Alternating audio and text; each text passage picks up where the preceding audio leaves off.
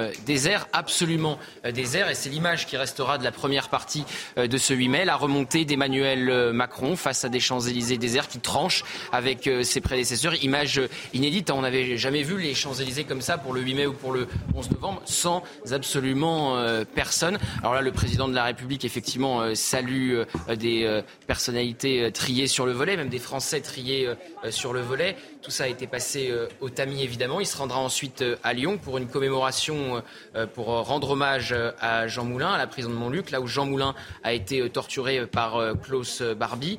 Là, la CGT avait fait un recours puisque l'arrêté préfectoral de la préfecture du Rhône, là aussi, mettait un dispositif de sécurité XXL rendant impossible toute casserolade et tout rassemblement aux abords de la prison de Montluc. La CGT avait donc déposé un, référé, fait un recours devant la justice et cette fois, il a été rejeté. la justice a confirmé euh, l'arrêté préfectoral du Rhône rendant impossible tout, euh, rassemblement euh, aux abords de la prison de Montluc. Merci Gauthier Lebret et bienvenue à vous en direct sur CNews pour suivre, continuer à suivre cette cérémonie solennelle, 78e anniversaire de la victoire de 1945. Et vous l'avez dit, Gauthier, un moment aussi, une parenthèse évidemment après toutes ces semaines, tous ces mois euh, vécu euh, en France, il faut savoir et faire, euh, entre guillemets, une trêve, être rassemblés en tous les cas pour ce moment. Il est vrai, vous l'avez dit, que cette image des Champs-Élysées vides, déserts, vidés, avec des gens éloignés, avec un périmètre XXL restera. Malgré tout aussi, c'est l'histoire qui rejoint l'actualité. C'est beaucoup de leçons en, en ce jour. On va continuer à, en parler avec euh, nos invités. Naïma Fadel, bonjour à vous, merci d'être là. Joseph Touvenel, bienvenue. Arthur de Vatrigan est également avec nous. Philippe Guibert nous a rejoint. Et merci au général Bruno Clermont d'être euh, resté. général, vous disiez euh, juste il y a quelques instants un élément très très important, c'est-à-dire on met à l'honneur finalement le sacrifice. Voilà un mot que l'on entend presque plus. Voilà un mot qui a un sens si particulier, qui résonne à nos oreilles et à nos cœurs et qu'on n'emploie plus. Euh, peut-être heureusement, faut-il dire, même si nous avons la guerre à, nos portes. Bah, il y a deux mots qu'on n'emploie plus. Le mot sacrifice, vous l'avez évoqué. Puis il y a le mot sacré que vous connaissez bien. Et en réalité, les, deux ont à peu près le même sens. Euh, lorsqu'on demande euh, à la patrie, à la nation, aux Français de donner leur vie pour défendre la liberté, eh bien, il faut un effort très supérieur à ce qu'on est capable de faire en temps normal. Donc, il faut avoir de la volonté intérieure, euh, est accepté. Et je pense que ça fait partie, par exemple, de la mission des militaires qui ne s'engagent pas pour se faire tuer, il ne faut pas croire ça. Mais ils s'engagent sachant que leur mission peut leur amener à donner le sacrifice de leur vie. Et ça, c'est important. Et dans l'armée, je pense que c'est important et que tous ceux qui m'écoutent ne me contrediront pas, la mission est sacrée. Et on vous confie une mission, il faut la réaliser. Du principe que ce n'est pas n'importe quoi la mission, que c'est une mission intelligente donnée intelligemment. Donc la mission est sacrée et le sens du sacrifice est présent chez les militaires. Le sens du sacrifice, ce n'est pas l'exclusivité des militaires. D'autres corps de métier peuvent l'avoir. Euh, la défense euh, de la France, ce n'est pas que l'affaire des militaires, c'est l'affaire de l'ensemble de la nation. Et finalement, la Deuxième Guerre mondiale nous a montré que la défense de la France était l'affaire de l'ensemble de la nation. C'est grâce à la résistance qui s'est organisée sous l'autorité du général de Gaulle que finalement la France aussi a pu réussir la libération dans laquelle elle l'a réussi. Donc euh, voilà des mots qui, qui sont passés de mode, mais qui mériteraient d'être mieux, mieux compris et, et mieux mise en œuvre. On arrive à la, à la fin de cette, euh, en tout cas, première euh, cérémonie de cette matinée, puisqu'on vous le rappelle, il y a un deuxième, un second temps qui sera très important à Lyon. On le suivra euh, également avec, vous l'avez dit, Gauthier Lebret, des cérémonies qui sont vraiment sous haute surveillance, sous haute sécurité pour plusieurs raisons, évidemment, par, par rapport à ce contexte social. Et on a entendu depuis ce matin beaucoup de voix s'exprimer pour dire il faut sanctuariser, puisque vous parlez de sacré, ce qui est sacré, sanctuariser. Euh, ce type de cérémonie et qu'il n'y ait pas finalement un contexte social qui puisse déborder sur ces euh, moments-là. On voit ici le, président de la, République qui, s'entretient avec à la fois les officiels et puis évidemment les, généraux au pied de l'arc de, Triomphe. C'est vrai qu'on a entendu des voix et je vais tous vous faire réagir en disant non, pas à ce moment-là. Il y a des moments, alors ils sont malheureusement courts, ce sont des parenthèses, Joseph Touvenel, où il faut euh, savoir finalement garder l'actualité de, côté, un peu éloigné de tout cela. Vous êtes d'accord avec ça? Vous imaginez euh, être au milieu des Croix Blanches euh, sur la côte normande ou au Mont Valérien et sortir des casseroles pour faire du bruit? C'est alors je pense que ceux qui veulent le faire, c'est une très petite minorité. mais une minorité très bruyante, pas seulement avec ses casseroles, mais très bruyante dans des milieux qui sont à la fois des milieux politiques et qui sont des milieux euh, liés à un certain nombre de médias.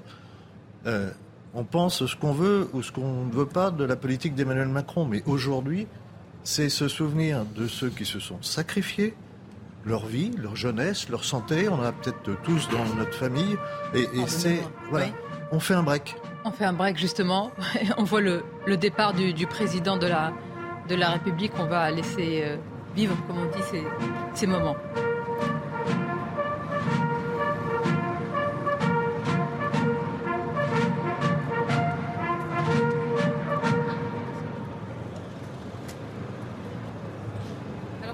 Images évidemment qui renvoient euh, à, beaucoup de choses parce qu'il faut le, dire.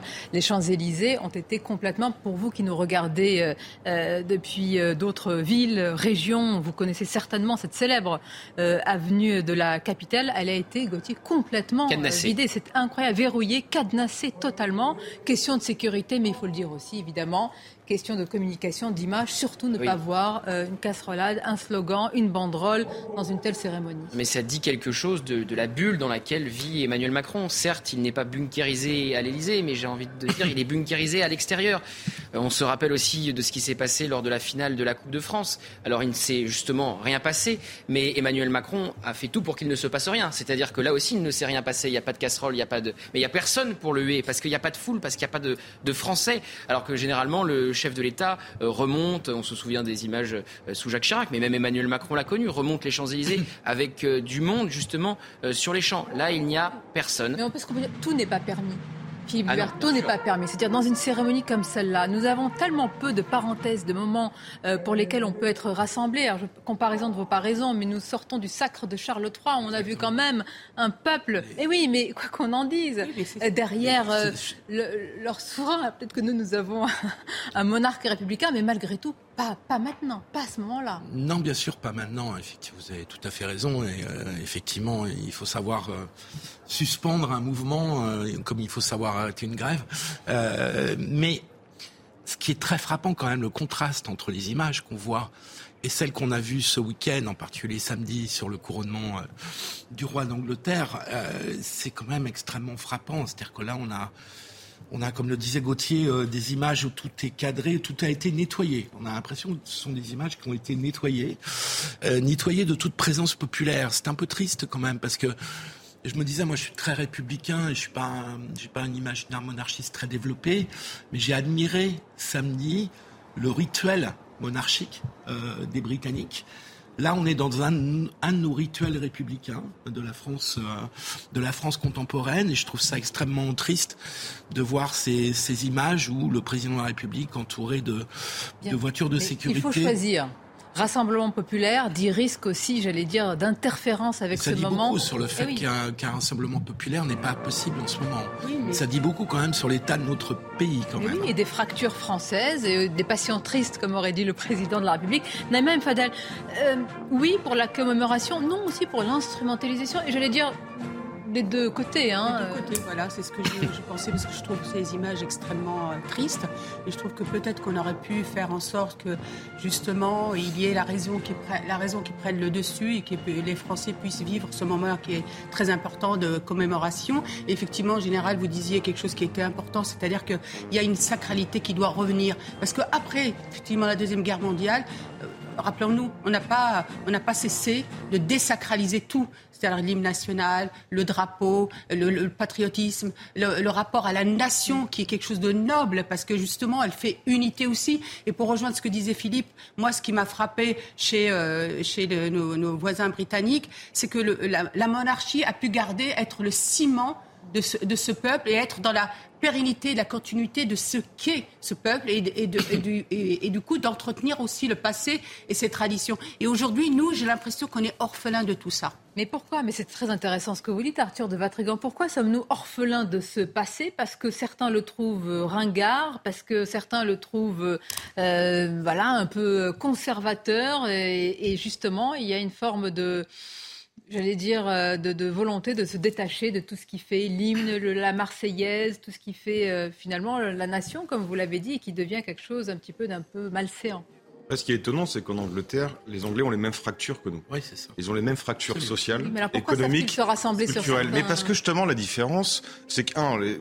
Alors évidemment qu'il y a toujours une extrême gauche en France qui veut renier euh, le passé, même déconstruire. Ça a toujours existé, c'est pas un souci. Mais nous, il y a une rupture quand même violente qu'on oublie à chaque fois, c'est que la Révolution, c'est une rupture très violente que les Anglais n'ont pas connu cette violence-là. Donc c'est quelque chose qui ils ont décapité. Oui, bien sûr, mais je veux dire, le, le, la, la monarchie n'est pas tenable de la euh, politique. C'est Rishi Sunak qui mène la politique au Royaume-Uni. C'est ça qui est quand même très différent. C'est un roi qui est. Qui, en France, on a une rupture très violente en, 80, en 93. Euh, c'est quelque chose qui met beaucoup de temps à être digéré. Et on a l'impression, quand on regarde les Français parler de, du sacre du roi ou de l'enterrement, les funérailles d'Elisabeth II, il y avait quand même une certaine mélancolie, une nostalgie. C'est assez intéressant. Et en même temps, on n'en veut pas non plus. Euh, mais ce, qui est, une attirance-répulsion. C'est une attirance-répulsion ou euh, l'impression d'avoir quand même de, de, chercher toujours le père de substitution, parce que encore une fois, la Ve République, c'est un monarque élu. C'est un homme providentiel, c'est un monarque qui est élu et qui, qui avec toute sa, on, on parlait de, des rites de la, de la, du sacre. Il y a des rites aussi dans la, dans la République qui sont très importants et qui sont d'ailleurs renouvelés tous les cinq ans. Mais la différence, c'est qu'en fait, le roi, tout simplement, en Angleterre, est un roi qui est tout puissant et impuissant parce qu'il ne règne pas. Il n'a pas de pouvoir politique. Il incarne ce saut de l'immémorial et l'éternel qui permet de s'inscrire dans la permanence du temps, mais n'est pas une personne qui est élue. donc n'est pas rejetée qui permet justement de maintenir finalement une forme de ferveur autour des symboles euh, d'un pays, d'une république, d'une nation que nous avons? Est-ce que ce lien est distendu, vous, général? Quelque chose qui est très important, évidemment, pour vous comme pour nous tous. Est-ce que vous sentez auprès des jeunes générations, surtout, que ce lien, il est distendu aujourd'hui? Et à cause de qui? Est-il C'est paradoxal parce que euh, je sais on va revenir en 1998, Coupe du Monde de football, Lionel Jospin, Premier ministre, qui ne chante pas la Marseillaise dans les tribunes. On lui dit mais pourquoi vous ne chantez pas la Marseillaise, Monsieur le Premier ministre? Il répond parce que ça fait nationaliste. Voilà. Depuis, depuis, les Français chantent la Marseillaise, les partis politiques chantent la Marseillaise. Dans des réunions, on chante la Marseillaise. Donc il y a, eu une espèce de regain de patriotisme. Hein. on va séparer le mot patriotisme et nationalisme. Et, on peut dire que les armées ont, une très bonne cote, euh, tout ce qui est le cérémonial de la République a une très bonne cote, et malheureusement, la situation politique intérieure de la France est en train de briser cet élan, effectivement, d'isoler le, président de la République, le chef des armées, et ça, c'est pas bon du tout, du tout pour la, pour les cohésions de la nation. Une question qu'on doit se poser, c'est comment va-t-on faire le 14 juillet? Hein, Parce que là, le, le 8 mai, à la limite, on peut gérer la situation. Euh, le 14 juillet, ça va être compliqué euh, avec le défilé des troupes sur les Champs-Élysées. Donc, euh, disons-le, général, un 14 juillet sans les Français autour, ce serait incroyable. Ce n'est pas possible. C'est Emmanuel Macron qu'on a fait un marqueur politique mmh. cette année. Le 14 juillet est ultra politique cette année. C'est la fin des fameux 100 jours où il devait se passer tout un tas de choses qui finalement ne se passera pas, puisque. Il y a une différence avec le 14 juillet et ce qu'on connaît là. Là, c'est la victoire, mais c'est aussi se souvenir de tous ceux qui sont morts. C'est souvenir du sacrifice. Le 14 juillet, c'est la fête nationale. On fait la fête. Après tout, le 14 juillet, je crois que tous les présidents de la République à peu près se sont fait siffler plus ou moins fort et plus ou moins violemment. Emmanuel Macron a choisi de faire 100 jours et que ça s'arrête le 14 juillet. Là, il faudra qu'il assume politiquement, même si pour ma part, quand les armées défilent, je salue notamment mes camarades parachutistes. Vous avez bien raison de le préciser, Joseph Touvenel. Vous voyez ces images qu'on a vues tout à l'heure On voit Emmanuel Macron saluer des officiels, des généraux, des responsables politiques de l'opposition. Je me demande ce qu'il pense quand il lui serre la main. Anne Hidalgo ou d'autres, et, d'autres. Hein. On a vu aussi Gérard Larcher. Est-ce qu'ils se disent, mais c'est un président dont le temps maintenant, 4 ans, il reste 4 ans, il y a une forme d'impuissance qui est déjà là. Philippe c'est incroyable, il faut se rendre compte de la distorsion du temps. 4 ans et déjà une forme d'impuissance installée, enquistée dans ce quinquennat. Oui, bien sûr, il y a une impuissance du fait de l'absence de, de majorité parlementaire, la réforme des retraites ayant signé d'une certaine manière l'impossibilité d'une majorité macroniste, euh, macroniste LR. Et donc on se retrouve dans un moment politique de, de blocage.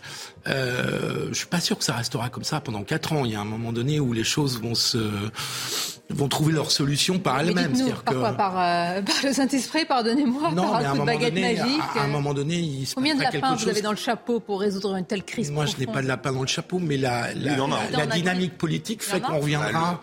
Bah, la, dynamique permet, oui. Vous ne croyez pas qu'un remaniement Non, non, je ne parle pas de le remaniement, je parle de la Constitution, euh, donne des outils qui permettent de recréer une légitimité. À un moment ou un autre, on reviendra Le référendum, par exemple, ça existe dans la Constitution. Je vois pas comment, je vois pas comment on peut rester quatre ans dans cette situation. C'est rigoureusement impossible. Donc on reviendra devant les électeurs d'une façon ou d'une autre. C'est pour ça, Sonia, quand vous dites Excuse-moi, vas-y, vas-y. Mais je, Ah. je reviens parce que la France a toujours été un pays divisé. Hein. Il vit de ses divisions. Hein. Il vit de ses disputes depuis la on est en train de Révolution mettre du sel française. sur les plaies et les cicatrices. Là, ce n'est plus de division. Là, ce sont Mais des. là où, euh, là où je trouve qu'il y a une nouveauté, c'est que notre système démocratique est moins légitime. On est dans une crise Vous avez de vu ce légitimité. sondage C'était dans Libération où une grande majorité de Français trouvent que la démocratie est abîmée. Bien sûr. Abîmée. De facto, elle, enfin, je dire, c'est pour ça que quand on dit il n'y a pas de crise démocratique, il y a une crise démocratique. La preuve, c'est qu'on obligé de, de, comme disait euh, Gauthier, de cadenasser euh, ce moment-là qui est très important, qui devrait être un moment de ferveur, de liesse, que je dis à nos téléspectateurs qui connaissent peut-être pas euh, la capitale, il faut se rendre compte que les Champs-Élysées ainsi, quand on est sorti ce, ce matin et qu'on circulait dans les artères euh, de la capitale, c'est incroyable. C'est Mais- c'est- quasiment pour ça que je voudrais juste rajouter ça. C'est pour ça que quand on dit qu'est-ce qu'ils pensent ces personnes-là quand ils le saluent, moi j'ai envie de dire qu'est-ce qu'ils pensent lui, parce que c'est terrible. Il est dans une solitude absolue. Bah, pas franchement, maintenant de- même les ministres n'osent- plus euh, plus sortir. Moi, je, je veux dire quel est la, quel est le sel de, de- Après, sa présidence aujourd'hui. On va rejoindre Sarah qui est justement euh, bah, qui a pu approcher plus ou moins euh, de ce qui s'est passé euh, évidemment lors de ces cérémonies. Et vous êtes, je crois, Sarah, en compagnie de eh bien, d'un citoyen qui aurait peut-être voulu euh, approcher davantage et, et savoir et suivre de plus près le déroulement de ces cérémonies. Oui, effectivement, je suis ici donc sur les Champs-Élysées, sur cette avenue des Champs-Élysées, sur laquelle le, président est passé pour, depuis euh, la place au niveau de la Gerbe et pour aller jusqu'à l'Arc de Triomphe. Et je me trouve avec Jimmy qui vient de Lens, qui est venu donc euh, spécialement euh, ce matin, qui s'est levé pour assister à cette cérémonie. C'était important pour vous d'être présent aujourd'hui? Oui, c'était important. Oui, on voulait, je voulais en fait assister, à cette commémoration avec les enfants pour pouvoir aussi euh, leur montrer, montrer la garde, la garde républicaine également. Mais bon, avec euh, avec le dispositif, euh, le, dispo- le dispositif de sécurité actuel, enfin, c'est assez compliqué. Au final, on n'a absolument rien vu. On n'a pas pu accéder du tout à l'arc. Euh, voilà, un peu déçu de, un peu déçu de s'être re- s'être relevé au final si tôt et euh, amener les enfants pour au final rester derrière des barrières et absolument rien voir. Donc euh, assez déçu, assez déçu d'être là quand même. Vous attendiez de voir autre chose, de plus participer, d'avoir plus de... Vous, vous avez fait partie des, des peu de personnes qui sont venues ce matin pour cette commémoration. Vous attendiez à mieux? Oui, voilà, ouais, on voulait au moins, on aurait au moins euh, pu s'approcher un petit peu, un petit peu de l'arc et puis euh, voir un peu la commémoration. Mais au final, euh, enfin voilà, absolument rien. On est repoussé, on n'a même pas le droit de rester en statique, euh, de rester en statique derrière les barrières. Un président qui passe, mais euh, avec aucun respect, euh, sans ouverture de carreaux pour au moins saluer le peu de monde qui est là. Enfin voilà, ouais, très déçu, euh, très déçu malgré tout. ouais. Ah oui. Alors donc comme Jimmy, la plupart des personnes qui sont venues pour assister à cette cérémonie de commémoration du 8 mai 45 euh, sont déçues, sont déçues de ne pas avoir plus participé à cette euh, cé- cérémonie, à cette commémoration ici. Euh, le dispositif de force de l'ordre a été euh, très important. Le, large périmètre de sécurité a été mis en place avec plusieurs points de contrôle pour éviter toute manifestation revendicative et éviter tout accueil par les casseroles ou sifflets du président de la République et des membres du gouvernement pour cette cérémonie du 8 mai 45. Merci beaucoup, Sarah. Très intéressant, là, justement, l'interview de Sarah avec ce citoyen, avec Jimmy. C'est vrai que la mise à distance, euh, Gauthier, euh, ne doit pas entraîner une forme de froideur du président de, de la République. C'est pas un détail. Le- euh, en, en cette cérémonie, il est venu, ce monsieur, avec ses enfants. Imaginez les souvenirs que vont garder ces enfants d'une telle cérémonie, éloignés ainsi, obligés de se déplacer, de ne pas rester statiques quand le président de la République Non, mais ça- passe. Ça, ça dit tout. Et je me demande s'il n'y a pas un peu d'excès de zèle de la part euh, de l'Élysée quand même. Parce que euh, l'Élysée, euh, les conseillers du président ont envoyé à tous les Des journalistes. préfets ou des plutôt parce que je sais pas Non, non, de l'Élysée Ah aussi. bon, vous pensez Parce que Ah. quand euh, il est allé euh, au Stade de France et qu'il ne s'est rien passé, vous avez tous les conseillers qui ont envoyé des messages aux, Ouais, aux- alors. aux journalistes. Vous avez abusé, vous avez raconté n'importe quoi. Mais Emmanuel Macron s'est complètement planqué au Stade de France. C'est-à-dire qu'il s'est rien passé parce qu'il était dans les coulisses et pas sur le terrain pour saluer les joueurs. Parce qu'il il a remis euh, le trophée dans les gradins et pas euh, sur les terrains, parce que, et pas sur le terrain, parce qu'il n'est jamais apparu Mm. sur les écrans euh, géants. C'est pour ça qu'il s'est euh, sans doute rien passé. Et aujourd'hui, on voit donc la déception de ces Français bien légitimes qui ont fait parfois plusieurs centaines de kilomètres pour venir assister à ces commémorations du 8 mai, qui ne voient rien et qui n'ont même pas Mais- le carreau baissé. Est-ce qu'il y a pas de l'excès de zèle. Parce que est-ce que ceux qui n'empêchent pas effectivement que ça, que ça se passe bien ne sont-ils pas ultra minoritaires Ceux qui veulent aller agiter des casseroles devant la prison de Montluc ne sont-ils pas ultra minoritaires Bien sûr. militants insoumis qui sont allés chanter devant le ciel de Renaissance hier ne sont-ils pas Mais nous sommes dans le royaume de l'image et l'image malheureusement prime parfois sur, euh, comme vous dites, ils auraient été le moqués. nombre. Ceux qui seraient venus avec les casserolades en cette journée, ils auraient été moqués justement. C'est ça, je pense, et je rejoins Gauthier, c'est qu'à un moment dans la manière de, de, de, de comment dirais-je, de sentir la température, c'est pour ça qu'il ne faut pas faire trop de. Voilà. Ah, Vous pensez qu'Emmanuel Et- Macron ne sent pas véritablement le pays? Je Bah, pense qu'il le souvent ce que pas, les le oppositions sait lui. Mais reprochent. il Non, nous explique qu'ils sont ultra minoritaires, il nous, il nous l'explique. L'Élysée explique, Emmanuel Macron l'explique. Il dit c'est pour ça que je vais sur des marchés sans prévenir euh, personne pour montrer que euh, la France euh, des casseroles est ultra minoritaire et qu'une autre France existe. Pas d'accord avec moi, euh, parfois, même souvent, mais l'échange est possible. Alors si cette France-là existe, si l'autre France est ultra minoritaire, pourquoi empêcher des Français d'assister plus largement, les Français majoritaires, d'assister à ces euh, commémorations au, Ah, euh, voilà, au- au- à leur grand désarroi parce qu'il y a C'est pour 10 ça personnes qui veulent là, aller une- actionner Il y les a eu une casseroles. prise en otage, justement, de la majorité des Français Le- par, euh, par zèle, effectivement. Un des C'est problèmes, dommage. c'est que cette France très minoritaire est aujourd'hui à l'Assemblée nationale, a des comportements qui, à mon sens, sont inacceptables. Encore hier. Et- On va en parler. Avec des mots qui, à mon sens, n'ont aucun sens par rapport à notre réalité. Et, et du coup, euh, ça amène à ces excès, mais des, Oui, mais des, des deux côtés. Le président n'est pas obligé de tout légitimer. C'est-à-dire, là, on est dans une Et- et la- maximisation de, de la sécurité. Quand, quand on entend ce père, il a fait exactement ce qu'il doit faire. Transmettre. Amener des enfants pour qu'il y ait une cérémonie. S'il y a une cérémonie, on pose des questions, on répond à ces questions et on transmet notre histoire. Comment peut-on aimer notre histoire si on ne la connaît pas Ce qu'a voulu faire ce père, c'est ce qu'il faut faire, mais il n'a pas pu le faire. Philippe Guibert, est-ce qu'un Jacques Chirac, alors je vous demande un exercice compliqué, aujourd'hui, actuellement, dans la même situation, aurait pris les mêmes décisions? Est-ce que ce genre de président-là, dont on connaît évidemment Il aurait dit sous. il- sur les conseillers Il aurait dit sous tout de suite. de Néron, Dominique de Villepin, Il avait le courage. Non, mais moi. d'abord, d'abord, hommage à Jacques Chirac qui lui a rendu la parole au peuple à plusieurs reprises et a su retirer des projets. Tout le monde l'a critiqué à l'époque en le qualifiant de roi feignant. Euh, il a su retirer des projets quand ça ne passait pas et il a su donner la parole au peuple par une dissolution dont on se moque, dont M. Lebret se moque euh, avec l'insolence de son âge Oui. et euh, un référendum qu'il a perdu. Mais du moins, on peut dire tout ce qu'on veut de Jacques Chirac, mais on ne peut pas dire que la parole populaire était kidnappée. Voilà, merci. Pre- première chose. Deuxième chose, évidemment qu'un Jacques Chirac, compte tenu de ce qu'était sa carrière, des années à labourer la Corrèze, euh, des années de terrain, des années de marché où on se fait insulter, des années de... Parce que même sur les marchés, quand on est élu local, on entend des choses euh, désagréables. hein.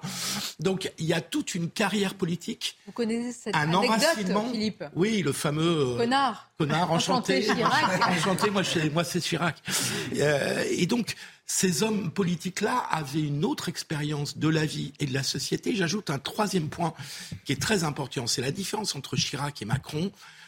C'est la révolution numérique, c'est les chaînes d'infos en continu, c'est les Twitter, qui fait que Reconnaissons que nous avons notre 10 part. personnes, 10 personnes avec une casserole Et puis nous- peuvent prendre l'image, peuvent kidnapper l'image.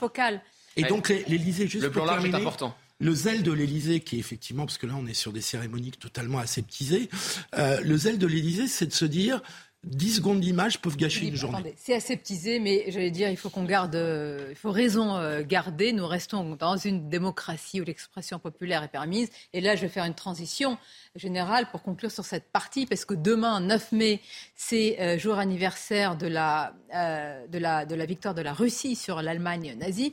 Et là, euh, on va voir comment Poutine euh, va organiser ce, ce défilé avec la menace d'attaque de drones désormais, avec aucune victoire à revendiquer, avec des tensions avec Wagner. Demain, ce sera une journée aussi très importante. hein.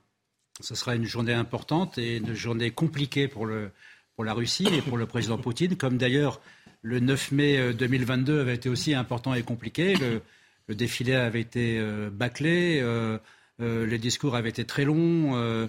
On risque d'arriver à, la même situation demain en, en pire, puisqu'effectivement, euh, la Russie n'a pas de victoire importante à, euh, à se mettre sous la dent. La bataille de Barmouth n'est pas terminée. Vous avez voté les- la, la question des drones, même si dans l'affaire des drones du 3 mai, hein, il y a quand même très forte présomption de mise en scène de la part de la Russie, euh, ce qui montre un peu la situation dans laquelle se trouve le Kremlin actuellement. Mais traditionnellement, à cette occasion, il n'y a pas de grands événements, il n'y a pas de grandes décisions. On attendait une déclaration de mobilisation il y a un an. Vous vous souvenez, la mobilisation elle a eu lieu le 21 septembre, donc plus tard. Aujourd'hui, la question se pose à peu près la même. La, troupe, la Russie a besoin de plus de troupes. Donc je pense qu'il ne faut pas attendre grand-chose euh, du 9 mai euh, demain. Ce sera un, 9 mai as usual, dans lequel le président Poutine sera encore isolé, euh, avec, des armées russes qui sont encore sous tension, et, et, qui sera, en tout cas, dans un calendrier qui annonce la contre-offensive ukrainienne qui tôt ou tard va se produire, une contre-offensive qui va être très compliquée, très difficile, mais très importante pour l'Ukraine, parce que c'est vraiment de cette contre-offensive, de ses succès, de l'ampleur de ses succès ou de l'ampleur de ses échecs que peut se jouer le, sort de l'Ukraine dans les semaines qui viennent. Exactement. Et ces cérémonies aussi nous rappellent quand même euh, la présence. Et rappelons, hein, mais vous l'avez dit, je, de la guerre, j'ai donné le chiffre, hein, Deuxième Guerre mondiale, entre 50 et 70 millions de morts entre 20 et 25 millions de morts du côté des Russes. 20 à 25 millions de morts du côté des Russes. C'est de ça dont on parle aujourd'hui. Donc ça nécessite quand même qu'on s'arrête quelques instants. la nuance à faire et la différence entre le leader Poutine et la population quand même russe. C'est très important. C'est vrai, mais également pour les Français, de faire la différence entre une cérémonie du 8 mai qui commémore ce souvenir majeur de cette, de cette crise majeure pour l'Europe et la situation intérieure de la France. C'est deux choses qu'il faut être capable de séparer. Vous avez entièrement raison. Je vous remercie, euh, Général. On va marquer une courte pause. Je vais vous parler d'un dérapage. Mais faut-il, vous voyez, le, poids, le, choix des mots, moi je pense que c'est plus qu'un dérapage.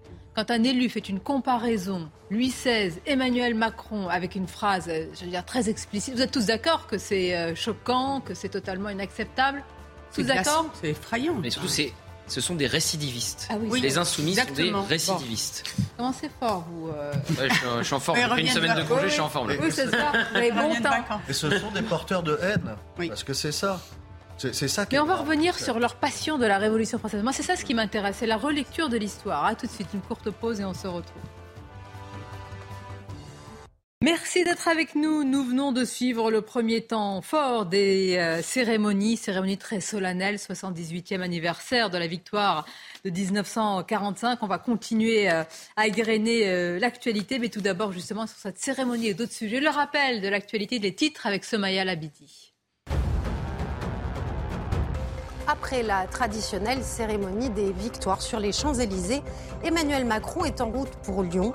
Pour cette seconde phase où le président rendra hommage à Jean Moulin, le quartier autour de Montluc a été bouclé et les manifestations dans un périmètre de 1 km autour du site sont interdites. D'ailleurs, le recours syndical contre cette interdiction a été rejeté par le tribunal administratif. Les suites du rodéo sauvage dans un centre commercial de Nantes dont les images avaient fait le tour des réseaux sociaux le 21 avril dernier. L'un des auteurs a été arrêté et écroué. L'homme de 20 ans, déjà connu des services de police, a reconnu les faits au cours de sa garde à vue. Il sera jugé en comparution immédiate dès demain. Et puis les dernières déclarations du président Zelensky en ce 8 mai. La Russie sera vaincue de la même manière que le nazisme en Europe. Une déclaration peu après une nouvelle attaque russe de grande ampleur sur Kiev au cours de laquelle plus de 30 drones ont été abattus au-dessus de la capitale. Et dans le même temps, Bruxelles annonce préparer un onzième paquet de sanctions contre la Russie. Merci beaucoup, cher Somaya. Nous sommes avec nos invités, Joseph Touvenel, Laïma Fadel, Arthur de Vatrigan, Philippe Guibert, Scarabée. Vous connaissez son surnom. Très en forme. Tout le monde loue euh, sa super forme sur les réseaux sociaux. Alors, euh, tout s'est bien passé? Pendant mes vacances? Oui.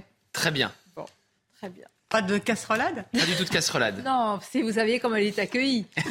bon, alors, on vient de parler d'une cérémonie très solennelle et on va passer, pardon, il n'y a pas d'autre mot, de la solennité à la vulgarité, même plus.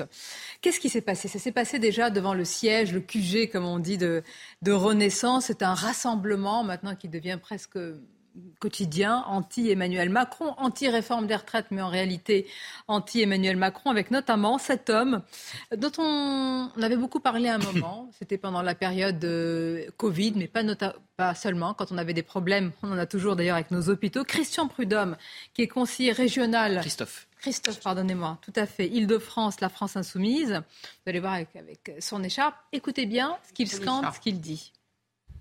Macron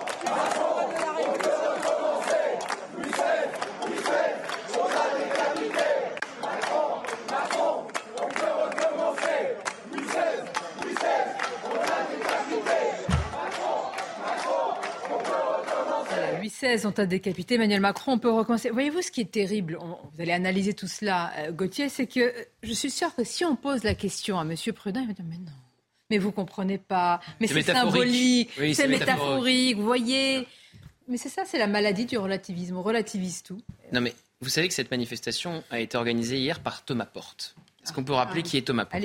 Député insoumis, exclu de l'Assemblée nationale pour deux semaines, après une photo qu'il a postée sur ses réseaux sociaux où il avait le pied sur une balle de foot à l'effigie d'Olivier Dussopt. Donc ils ont quand même un problème avec la terreur et avec la représentation de la Révolution française, les insoumis. On connaît aussi Antoine Léaumont qui voit un culte sans borne et sans nuance pour, euh, pour, euh, pour, la, pour Robespierre et pour donc quelque part cette période de la, de la terreur. Donc effectivement, et je rappelle en plus que c'était une manifestation surprise, donc non déclarée, donc sauvages, qui sont allés euh, balancer des billets de 500, des faux billets de 500 euros, notamment sur les policiers, comme ça quasiment au visage euh, des policiers. Et encore une fois, là on est en gros plan, on disait tout à l'heure l'importance du plan large, c'est 30 personnes ultra minoritaires et, majoritairement des, euh, des mais militants pardon, vous avez des élus. Mais vous avez des élus, ah oui. et c'est théorisé, c'est-à-dire que c'est tout conflictualisé, c'est la stratégie du chaos, c'est la stratégie du conflit permanent. À croire que Jean-Luc Mélenchon veut faire le jeu de Marine Le Pen qui a une toute autre stratégie, en fait il rêve d'un second tour euh, Mélenchon-Le Pen. Mais à l'heure où on se parle, il serait bien incapable de le gagner. Ah oui, ça c'est le moins qu'on puisse dire. Mais le rapport, Philippe, entretenu par la France insoumise, ou une partie quand même, avec la, Révolution, qui est un rapport fantasmé, c'est-à-dire c'est l'esprit sans culotte dans ce qu'il a de plus, euh, de plus noir, de pire. Oui, puis je vais vous dire, vous avez raison, et puis c'est totalement pathétique. Quels sont les risques qu'ont pris ces gens-là qui jouent aux petits révolutionnaires de, de salon, même s'ils sont dans la rue? Quels risques ils ont pris dans leur vie? Qu'est-ce que c'est que ces révolutionnaires de, carton-pâte euh, qui, sont toujours restés à faire de la protestation? Quels risques ils ont pris dans leur vie? Ils ont été euh, euh, sur un terrain où ils jouaient leur peau. Qu'est-ce qu'ils ont fait comme révolution? Ils n'ont rien fait du tout comme révolution. Moi, j'avoue, je ne supporte plus. je veux dire, qu'à gauche, on ait une, une fidélité à la Révolution française. Clémenceau disait la Révolution est un bloc, et donc il assumait la partie terreur de la Révolution. Euh, mais Clémenceau, il, prenait des risques. Il a, euh, euh, voilà, là, ce sont des petits, des petits révolutionnaires de salon qui jouent à, qui jouent à quoi en réalité Mais qui diffusent aussi auprès d'une partie, peut-être infime, mais quand même de la population, ah leur discours. Pour moi, c'est un appel à la haine. Ah oui. il faut, ah dire, bah, pardonnez-moi. Il ne faut pas le prendre un petit. Enfin, je comprends ce que veut dire Philippe, mais il ne faut pas le prendre à la légère parce qu'aujourd'hui, il se diffuse énormément et notamment euh, euh, sur leur public euh, cible. C'est extrêmement grave parce que effectivement, ils n'ont de cesse d'inviter en fait Robespierre, cette, cette révolution. Ils jouent au théâtre. oui, ils jouent au théâtre.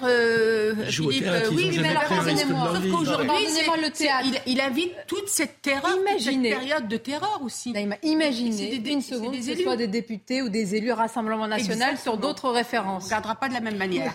Ça aurait fait la une de tous les journaux. Ça ferait 24 heures de sujet. Effectivement, ça a peu d'impact, mais d'impact médiatique. On est très peu à en parler. Et pourtant, nous sommes devant un QG d'un parti. Et ce gars, il se décrédibilise en faisant théâtre. Il ne joue pas qu'au théâtre.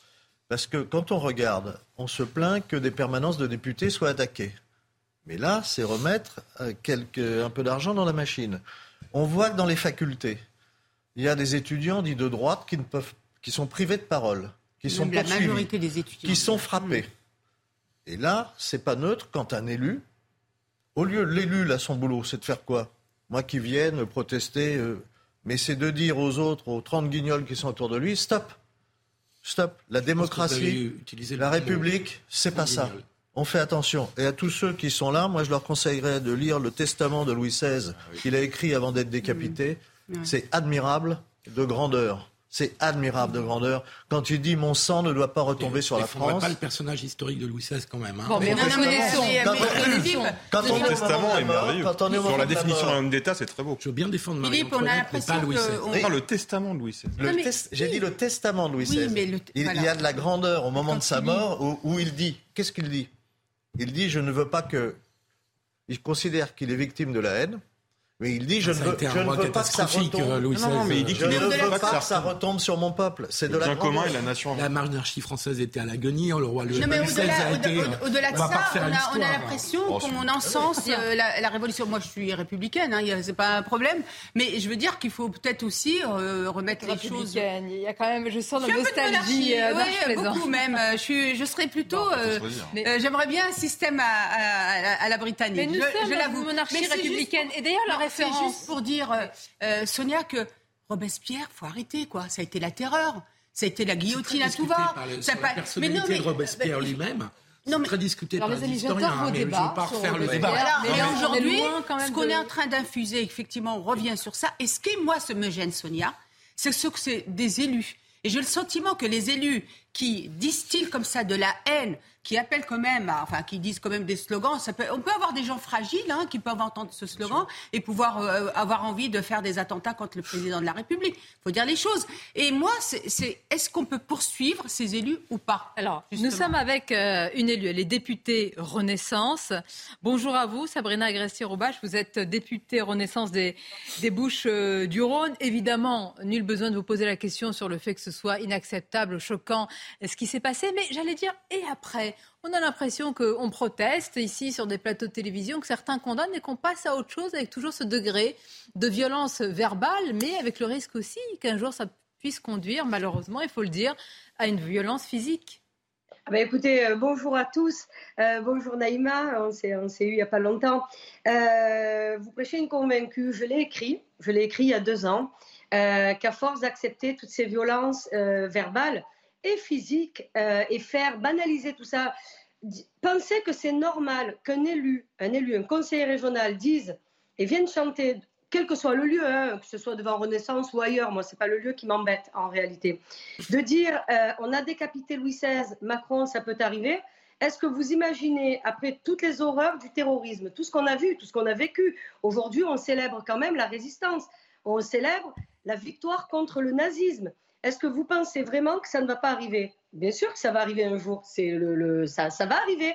Mais dans tout ça, quand je regarde qui sont les élus qui sont derrière tout ça, LFI, la France Insoumise, vous savez, et qui, euh, dès que vous osez dire quelque chose d'à peu près normal sur l'immigration, sur la sécurité, tout de suite, vous êtes d'extrême droite. C'est en fait, c'est eux qui sont non seulement, alors c'est une extrême gauche qui s'extrême droitise.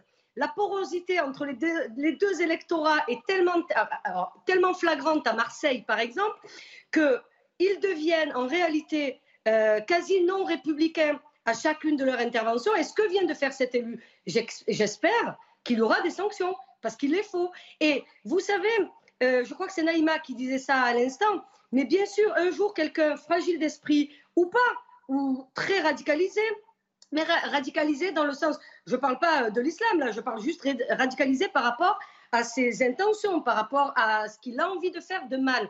Un jour, ça arrivera. Oui, vous, vous prêchez, je l'ai écrit il y a deux ans. Je vous je- entends et, et on est d'accord hein, sur ce plateau, c'est inacceptable, c'est totalement choquant. Et puis il y a une question, il faut le dire, dans notre pays, avec son histoire, sur, euh, j'allais dire, le roi, par rapport justement à une forme de monarchie républicaine, de s'attaquer à la personne euh, du roi, symboliquement, euh, et- évidemment.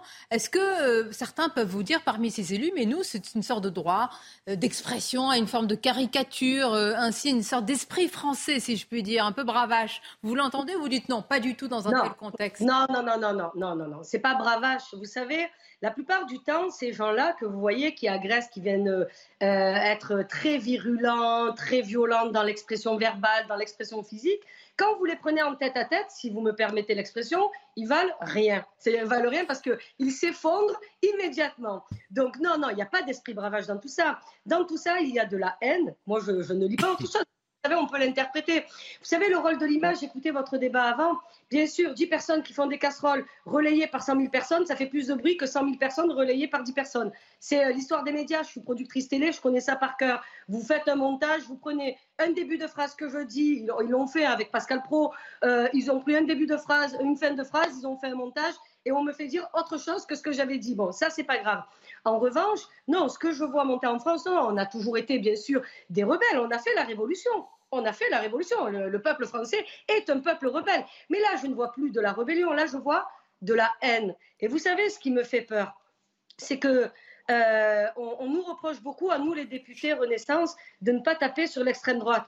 Je vais vous dire, ceux qui, pas, ceux qui, nous, qui, favorisent tout ce terrain-là, ce sont les députés LFI, mais pour des raisons Peut-être que vous ne les voyez pas bien d'extérieur. Ce sont des incompétents notoires, ce sont des fainéants, ils ne travaillent pas, ils ne connaissent pas l'histoire du monde. Vous n'allez pas vous faire des amis, hein, Sabrina Agresti-Roubache, hein, des fainéants, qu'est-ce que des incompétents? Oui, oui, oui, des incompétents, des fainéants, et surtout, ils ne connaissent pas l'histoire. D'accord, mais pardonnez-moi, ils sont rentrés à l'Assemblée nationale, écharpe tricolore, ils ont été élus. Est-ce qu'il y a des députés euh, plus légitimes que d'autres? Vous feriez partie de ces députés?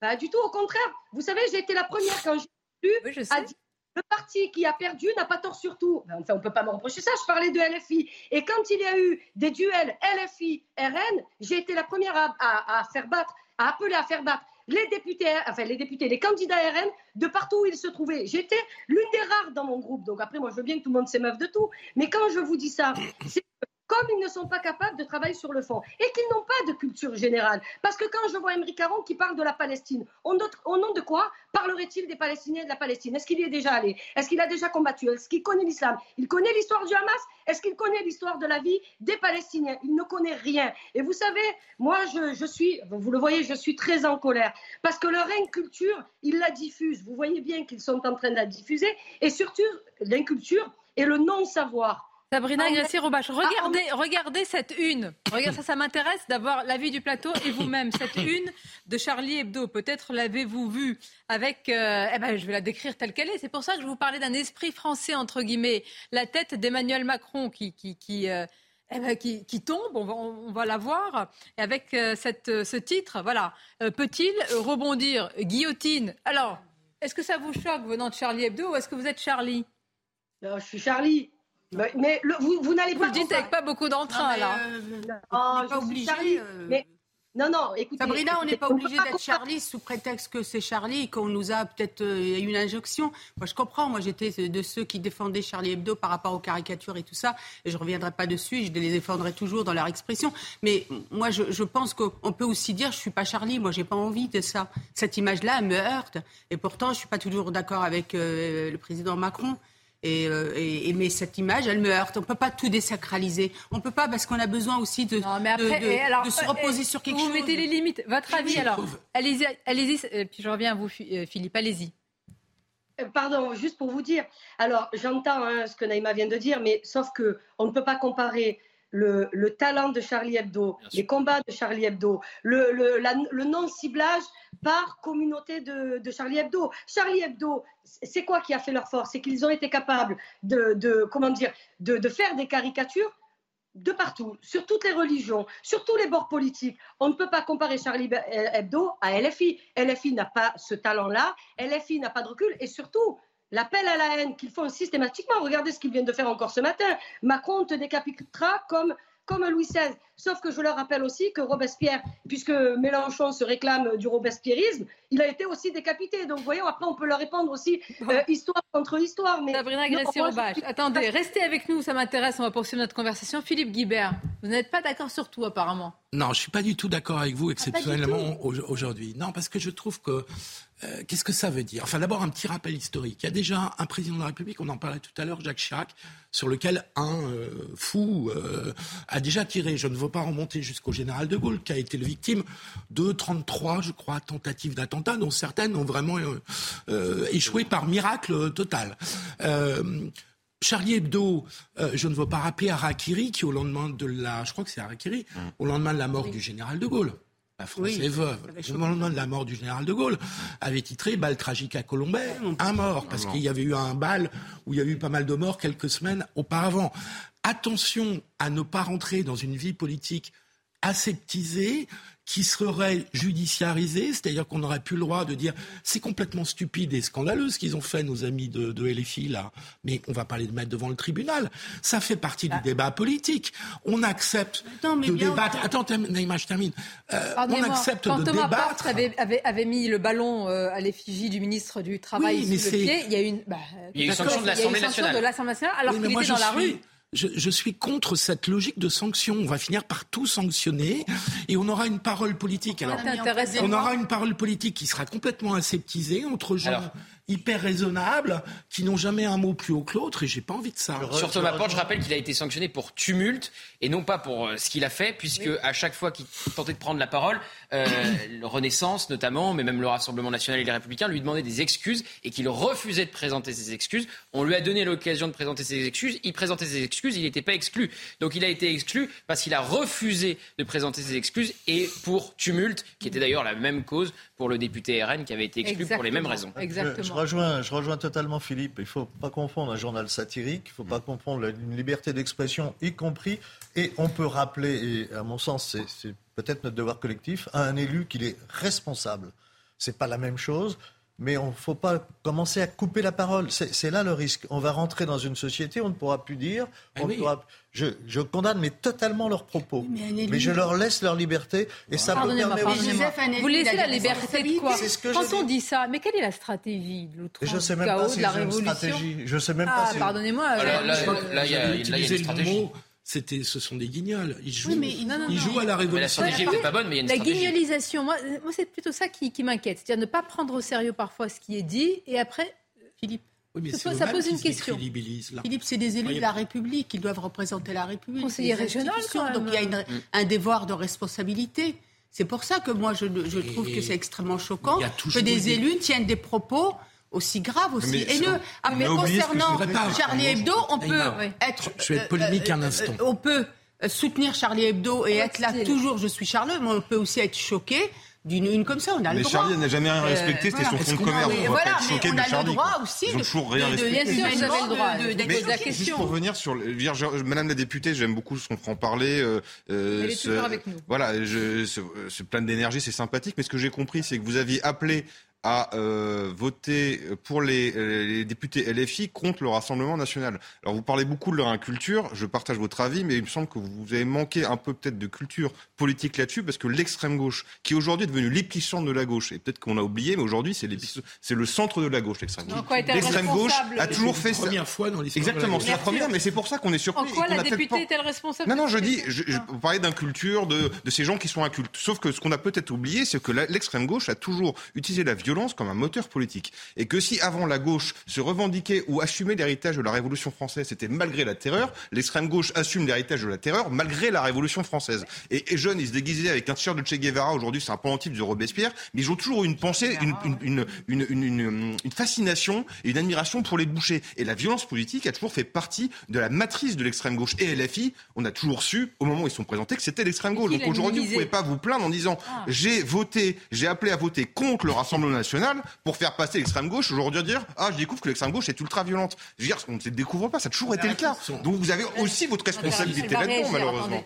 Allez, on vous écoute, Sabrina. Alors, non, non, mais non, j'entends. Bon, alors moi, je l'ai, euh, je l'ai fait de manière euh, assez, euh, comment dire, instinctive et, euh, et, euh, et sincère.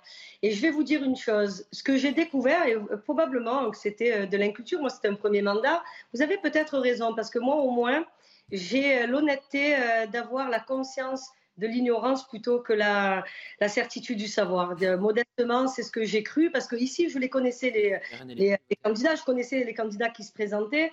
Donc j'ai euh, fait quelque chose d'assez instinctif. Je vous rappelle, moi je suis partie, euh, j'ai quitté la France en 2002 parce qu'il y a eu le choc Le Pen au second tour. Donc euh, vous voyez, il y a une histoire. Et là où vous avez raison, là où vous avez raison, et je ne sais plus qui l'a dit euh, sur le plateau, moi là où je suis stupéfaite, et je leur en veux justement à certains députés LFI, parce qu'il y en a certains avec qui je discute, avec qui je m'entends très bien. Vous savez, on se parle en dehors de l'hémicycle. hein. Ne pensez pas que ce que vous voyez dans l'hémicycle, c'est la, vraie vie. Il y a aussi une vie en dehors de l'hémicycle. Quand je dis ce sont des députés, je leur en veux. Je leur en veux parce qu'ils auraient pu incarner une vraie opposition, une opposition euh, virulente, dure. Je ne m'attendais pas du tout à ce qu'ils soient simples. Mais sauf que comme ils, en- comme ils occupent tout l'espace de manière euh, outrancière, insultante, ils sont tout le temps, ils- là je le vois, ils font de la surenchère, c'est leur fonds de commerce. Mais qu'en face de ça, il y a le Rassemblement national qui a besoin de rien faire. Alors c'est facile de dire, la majorité Mais ne tape pas la il l'avait annoncé. nos oppositions, elles sont de, elles sont de, de- de l'extrême gauche de l'hémicycle à l'extrême droite de l'hémicycle. Sauf que à un moment donné, vous savez, toutes ces outrances, toutes ces violences, et Sonia Babouk, si vous le permettez, je reviens à, à notre propos initial. Oui, il va arriver un drame à force d'accepter ce genre de comportement, et on ne peut pas comparer Charlie Hebdo. Moi, je suis pour une liberté total pour la presse. on ne peut pas commencer à dire un tel a le droit de dire ci et un tel a le droit de dire ça. En revanche, quand vous êtes un élu et que vous portez l'écharpe, vous avez une responsabilité. Mais j'entends, Sabrina Agresti-Roubache, moi je ne veux pas vous faire dire des choses, mais ça veut dire très clairement aujourd'hui qu'entre l'attitude d'un élu LFI et RN, pour vous, il n'y a pas photo. D'un côté, il y a la, il y a la respectabilité, de l'autre, il y a l'outrance. Alors, je vais vous dire, sur le fond, sur le fond, il y a, y, a, y, a, y a, quand même photo. Je l'avais écrit, donc et je vous dis, je n'ai pas changé d'avis. C'est-à-dire que je, je, ne change pas d'avis sur le fait que l'idéologie de l'extrême droite, et là où je m'inquiète, on revient, je l'ai écrit il y a deux ans, qu'à force d'expliquer que les électeurs du ARN sont juste, entre guillemets, j'ouvre les guillemets, des fachos, ce n'est pas comme ça qu'on va les combattre, parce que au contraire, en 40 ans, on les a fait progresser. Et là où ils ont une responsabilité, c'est qu'au lieu de se comporter en républicain, en opposition, et de se comporter, vous savez, de manière... Allez, moi, ma mère regarde tout ce qui se passe. Vous savez, les gens de la génération de ma mère, elle a 70 ans, euh, elle est outrée à force de piétiner et Sabrina, nos institutions, d'insulter, non mais d'insulter tout ce qui fait notre cinquième République et notre République avec un grand R. Ils font, eux, le jeu du Rassemblement national. Mais vous êtes inarrêtable. Quelle énergie, Sabrina Gracier-Roubache. Merci. Je vous remercie. Et vous avez euh, fait référence vous-même, je vais citer le livre euh, de tête de, de, votre ouvrage, c'était Moi, la France, je la kiffe.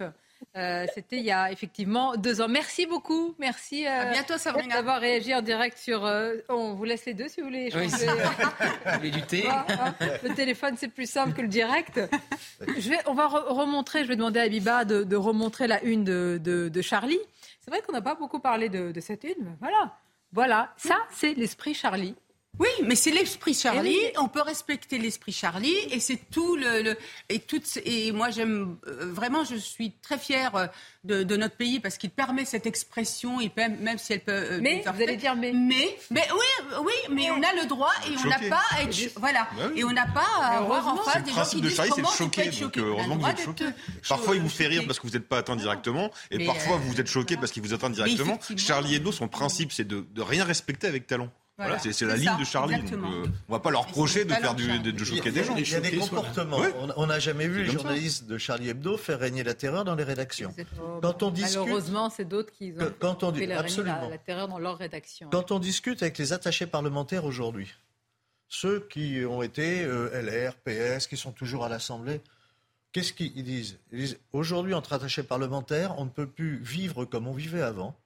Il y a un certain nombre d'attachés, pas tous, mais qui viennent de l'extrême gauche de LFI, qui essayent de faire régner une terreur idéologique, même entre les salariés, où avant on se retrouvait, on avait un patron de telle et telle couleur, on discutait, on prenait un café, on était d'accord, on n'était pas d'accord. Et, là, il y a, au sein de l'Assemblée, au niveau de ces salariés, les choses ont changé. Donc on voit que cette terreur, elle progresse, ils essayent d'imposer mmh. euh, la, fin des relations humaines. C'est terrifiant. On va marquer la pause, donc allez-y pour conclure sur cette partie. Non, je crois qu'on on, sort d'une période qui a été très calme sur le plan politique. On en est sorti depuis 5 ans ou 10 ans. Mais on a eu 20 ans, 30 ans où il se passait... Euh, qui était très consensuel comme vie politique. Moi, je voudrais juste rappeler Jean-Marie Le Pen à une certaine époque les saillies antisémites qu'il pouvait faire, euh, on était sur autre chose. Je voudrais rappeler le Parti communiste français dans les années 30 voire 40, quand ils étaient, euh, ils avaient un discours complètement révolutionnaire. C'était autre chose que les guignols de LFI, pardon. Vous parlez de consensuel. Euh, Mais je trouve, on y avait un rapprochement gauche-droite, facilité ah par les alternances, par les cohabitations, qui fait que des attachés parlementaires du PS ou du RPR. C'est cette gauche qu'on voudrait revoir euh, ensemble. C'est cette bah, gauche. Le temps qu'elle se reconstruise, je vous propose une pause de quelques minutes. Deux sujets. Pardonnez-moi, Philippe. L'inconvénient de tout ça, c'est quand même que la gauche et la droite sont tellement finis par se ressembler que les gens ont fini par voter soit pour le RN, soit pour mais, mais non, mais attendez, mais qui a fait en sorte qu'il n'y ait plus que les deux bouts de l'omelette, comme on dit? Emmanuel Macron. Bah, Il a tué le bipartisme. Vous ne pouvez pas Il en a profité, une situation. Plus exactement. Là, je fais, mais, mais l'ironie de, de, la députée, c'est ça, juste ça. L'ironie de la ah. députée, c'est que finalement, elle finit par se dire que RN se comporte mieux que LFI. Mais c'est la réalité. Oui, exactement. C'est le pari de la respectation. Bah je veux dire, euh, à l'Assemblée nationale, c'est un fait. C'est ça. Maintenant, on va voir. Euh, dans les urnes, comme on dit. Alors, deux sujets, justement. Les urnes. Hey, retourner aux urnes sur un sujet comme l'immigration, ça paraît important, non? Eh bien, on va en parler parce qu'il y a des députés LR qui demandent un RIP. Ça, c'est magnifique. C'est-à-dire qu'il y a deux RIP qui ont été retoqués par le Conseil constitutionnel. On sait que ça marche pas. C'est avoir du pif, ça, dans la ah vie. non, mais ah, c'est un RIP qu'ils veulent faire oui. Ah non. Coup d'épée dans l'eau. Je vous tiens au courant pendant la pause. Et que, autre sujet, j'insiste pour qu'on le fasse, c'était à la une du Parisien. Ce matin, c'est le combat de Yannick Aleno. Ça fait un an que son fils est mort. Et au-delà de ce qu'il demande, c'est-à-dire l'homicide routier, vous allez voir, la déshumanisation du parcours quand vous avez malheureusement perdu alors euh, quelqu'un de, évidemment de votre entourage et en l'occurrence son enfant quand il y a des, victimes d'accidents euh, routiers. C'est terrible. Il n'y a plus rien, il n'y a plus que la froide mécanique d'une administration qui ne fait plus attention à votre peine. Courte pause et on se retrouve. Merci d'être avec nous en direct sur euh, CNews, Midi News, avec nos invités. Très heureuse de vous retrouver. On va parler de nouveau de la cérémonie ce matin. 78e anniversaire évidemment du 8 mai 45. Euh, nous parlerons du référendum sur euh, l'immigration qui ne viendra jamais, hein, mais on va quand même en parler. Et puis, euh, je vais dire beaucoup plus sérieux parce que tragique, un an après la mort du, du fils de Yannick Aleno, son combat pour changer la loi. Mais tout d'abord le journal. Bonjour à vous, cher Simon Guillain. Bonjour Sonia et bonjour à tous. Vous venez juste de le dire, ce lundi 8 mai marque donc le 78e anniversaire de la victoire des Alliés sur l'Allemagne nazie. Et comme le veut la tradition, le chef de l'État a remonté l'avenue des Champs-Élysées avant de se rendre au pied de l'Arc de Triomphe, où il a ravivé la flamme sur la tombe du soldat inconnu. Et on va tout de suite aller sur place, euh, juste à côté des Champs-Élysées. On va retrouver en direct nos envoyés spéciaux Sarah Varny et Laura Lestrade. Sarah, la cérémonie s'est donc terminée euh, il y a moins d'une heure maintenant. C'est un 8 mai sous très haute sécurité aujourd'hui, euh, avec une interdiction de manifester d'ailleurs aux abords des champs.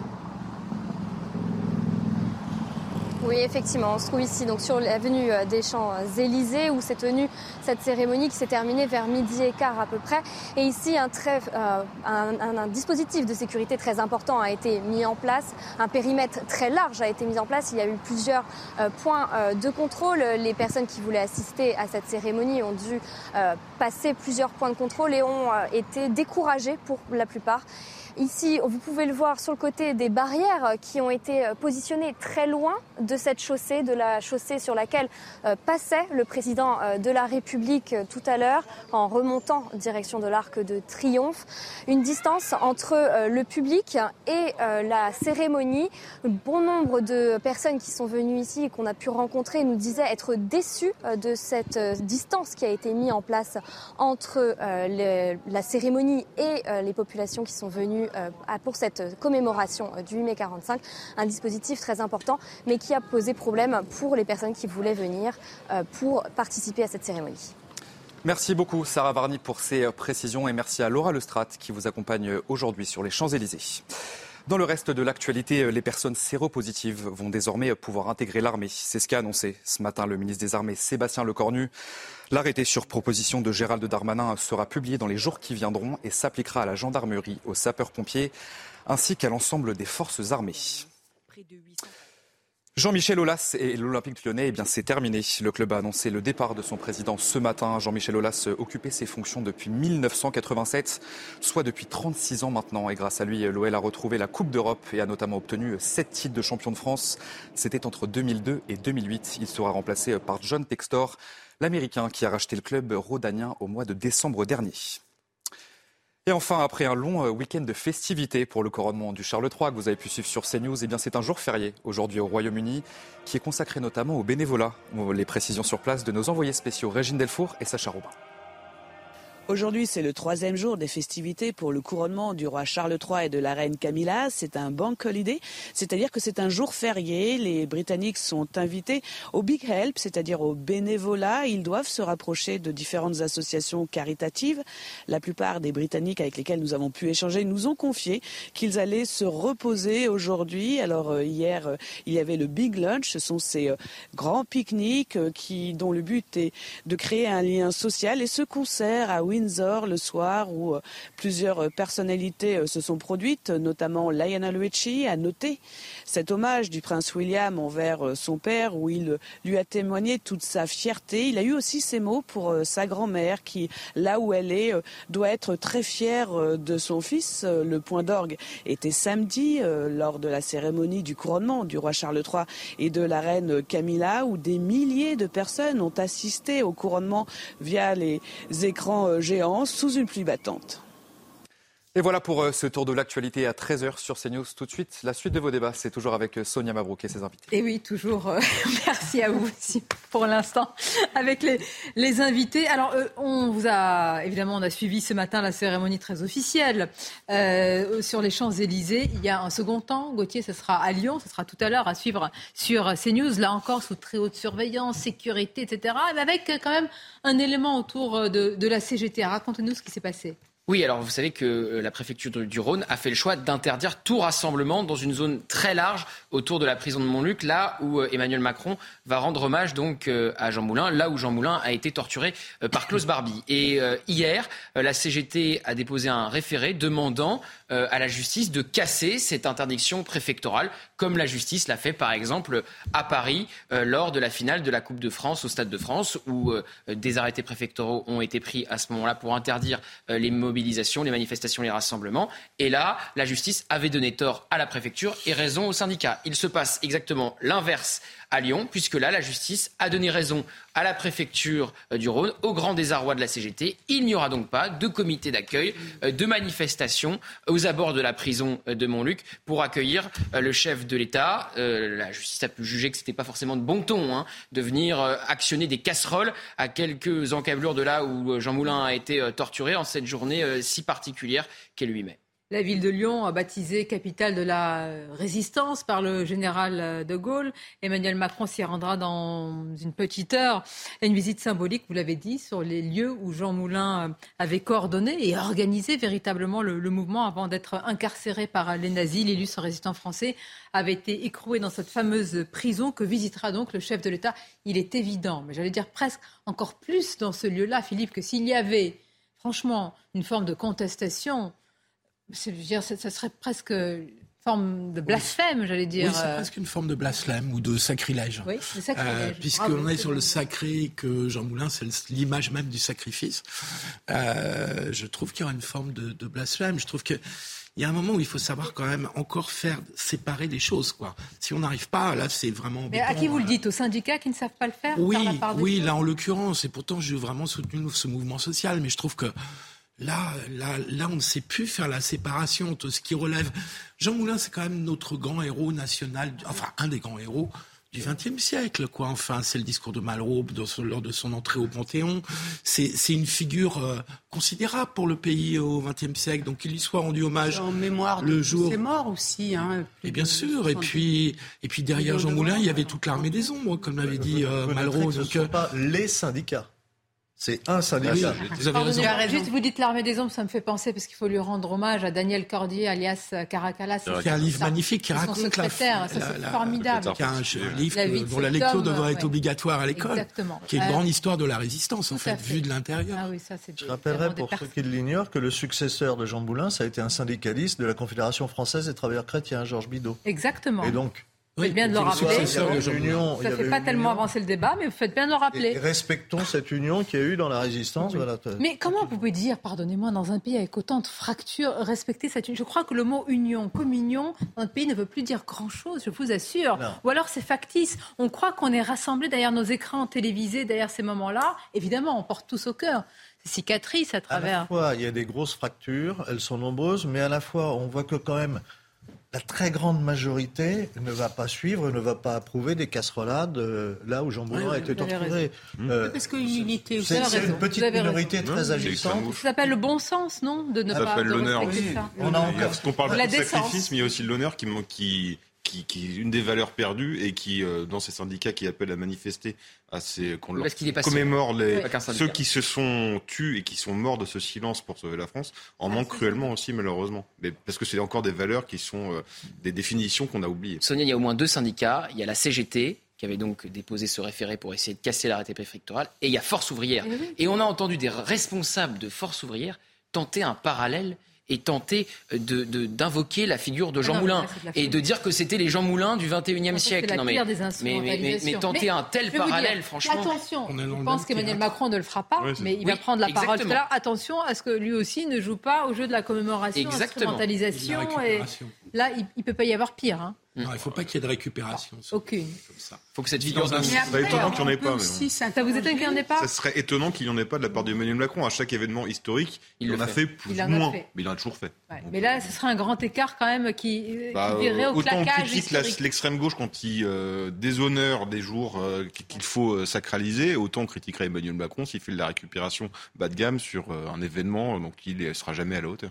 Après, on peut aussi s'interroger sur le fait euh, qu'on ait aussi pas eu euh, au niveau du gouvernement ce devoir de mémoire, ce devoir de transmission, ce devoir d'entretenir sacralité. La, la, la sacralité, c'est pas c'est pas un grand mot, mais vous reprenez tout. En fait, on a on a eu de cesse. Vous avez raison, mais il ne faut que ça commémorer, euh, Philippe. Oui. Comment François Hollande, Nicolas Sarkozy, c'est une commémorité aiguë qui Le parcours mémoriel, il a même théorisé. Oui, mais alors moi, je, quand je parle de, de transmission de parcours, je parle aussi à tous les niveaux. Il n'y a pas que ces moments-là où, où, effectivement on commémore, on vient en famille, oui. etc. Il y a tout au long l'éducation nationale, ah. la transmission ah, de, de, nos enfants du passé. commémorer le jour non, où mais, il commémore. Par exemple, ce que euh, euh, a dit Philippe est très important. Moi, moi je vais Écoutez, moi j'ai lu quand j'étais gamine par l'école l'histoire de France et certains livres qui étaient extrêmement importants dans cette histoire. Allez voir aujourd'hui ce que lisent les enfants. Je veux dire que la, la, la, le, cimenter un pays, on parle d'unité. D'unité. Pourquoi je veux pas, Naïma, vous avez raison, je parle de fracture. Elle, elle se, fait par un fil Vous êtes dans un, dans un pays, dans un moment où on déconstruit euh, l'histoire parce oui. qu'on se dit que, et c'est vrai, il y a des périodes tragiques dans notre histoire qu'il vaut mieux ne pas les montrer, qu'il vaut mieux les cacher ça. ou les expliquer. Et c'est ça notre drame. Philippe Guibert, on va déboulonner, on va euh, enlever euh, des plaques commémoratives. Fût-elle en hommage à des personnes qui ont fait évidemment, euh, qui, représentent des pachons, mais il faut expliquer. C'est ça qu'on n'a plus dans notre pays. La, la, vraie pédagogie, vous voyez, pas la pédagogie qu'on nous vend matin, midi, soir dans la politique. Oui, je suis d'accord avec vous, mais ah. j'ai le sentiment aussi que la figure de. vous avez bon, un temps de parole rallongé là. bon point. J'avais le sentiment, peut-être à tort, que la figure de Jean Moulin, la résistance à la oui, Deuxième Guerre mondiale, était quand même. Nous sommes dans des figures N'est pas ce qui est le plus mal enseigné. Très bien. Prenez Bonaparte. Voilà, Philippe. Est-ce que Prenez Bonaparte. Bonaparte. Quand il a fallu faire un hommage, si ce fut un casse Bonaparte ou Napoléon Napoléon, pardonnez-moi. Mais euh, Bonaparte, on l'a. Napoléon, pardon. Effectivement. La, la, la résistance, elle, elle est enseignée, mais mal enseignée, on malheureusement. On aurait pu le commémorer, euh, lui rendre hommage. On n'a rien fait. C'était en catimini. On, y on va voir ce qui va se passer déjà à Lyon dans quelques instants. On a, on a autour d'Emmanuel Macron. On a le passé. Euh, on a le passé. J'ai l'impression qu'on a le passé un vous peu. Plus, vous, hein. Comment On vous arrête plus sur l'histoire. Ouais, mais parce que je... mais allez, en fait, euh, oui, d'accord. Mais... on, va, on, va, parler d'actualité. on reviendra Merci. sur ce sujet. Je sais qu'elle a dit que j'avais raison. Dans quelques instants. Alors, des députés LR. Alors là, Alors je vais vous donner l'exemple parfait du contretemps dans la vie. Hein. Quand ça marche pas, faut que vous proposiez la même chose. C'est quand même incroyable. Hein. Oui. Alors, député LR qui milite pour un référendum initiative partagée sur l'immigration, procédure prévue, il est vrai, par la Constitution, mais dont la mise en œuvre reste très difficile, voire totalement impossible. Regardez ce sujet de Sarah Fetzari, on en parle juste après. Les députés LR, Aurélien Pradier et Pierre-Henri Dumont, ne veulent pas du report de la loi immigration et indiquent vouloir déposer une demande de référendum d'initiative partagée sur l'immigration. La politique des quotas n'est pas à la hauteur du défi migratoire. Il faudrait passer d'une immigration familiale subie, sous-qualifiée, à une immigration de travail choisie, surqualifiée. Le chaos migratoire s'installe progressivement dans le quotidien de nos concitoyens. Le report du projet de loi constitue une démission politique majeure. Mais l'appel au peuple ne séduit pas l'opposition. Ça ressemble un petit peu à un coup de com' désespéré de la part euh, des euh, collègues euh, LR. beaucoup ne savent plus où ils habitent. On ne croit pas les républicains, tout simplement. Ils ont été au pouvoir, ils n'ont rien fait. L'affaire est délicate. Jusqu'ici, aucune demande de RIP n'a pu aboutir. Les deux dernières, portées par la gauche contre la réforme des retraites, ont été retoquées par le Conseil constitutionnel.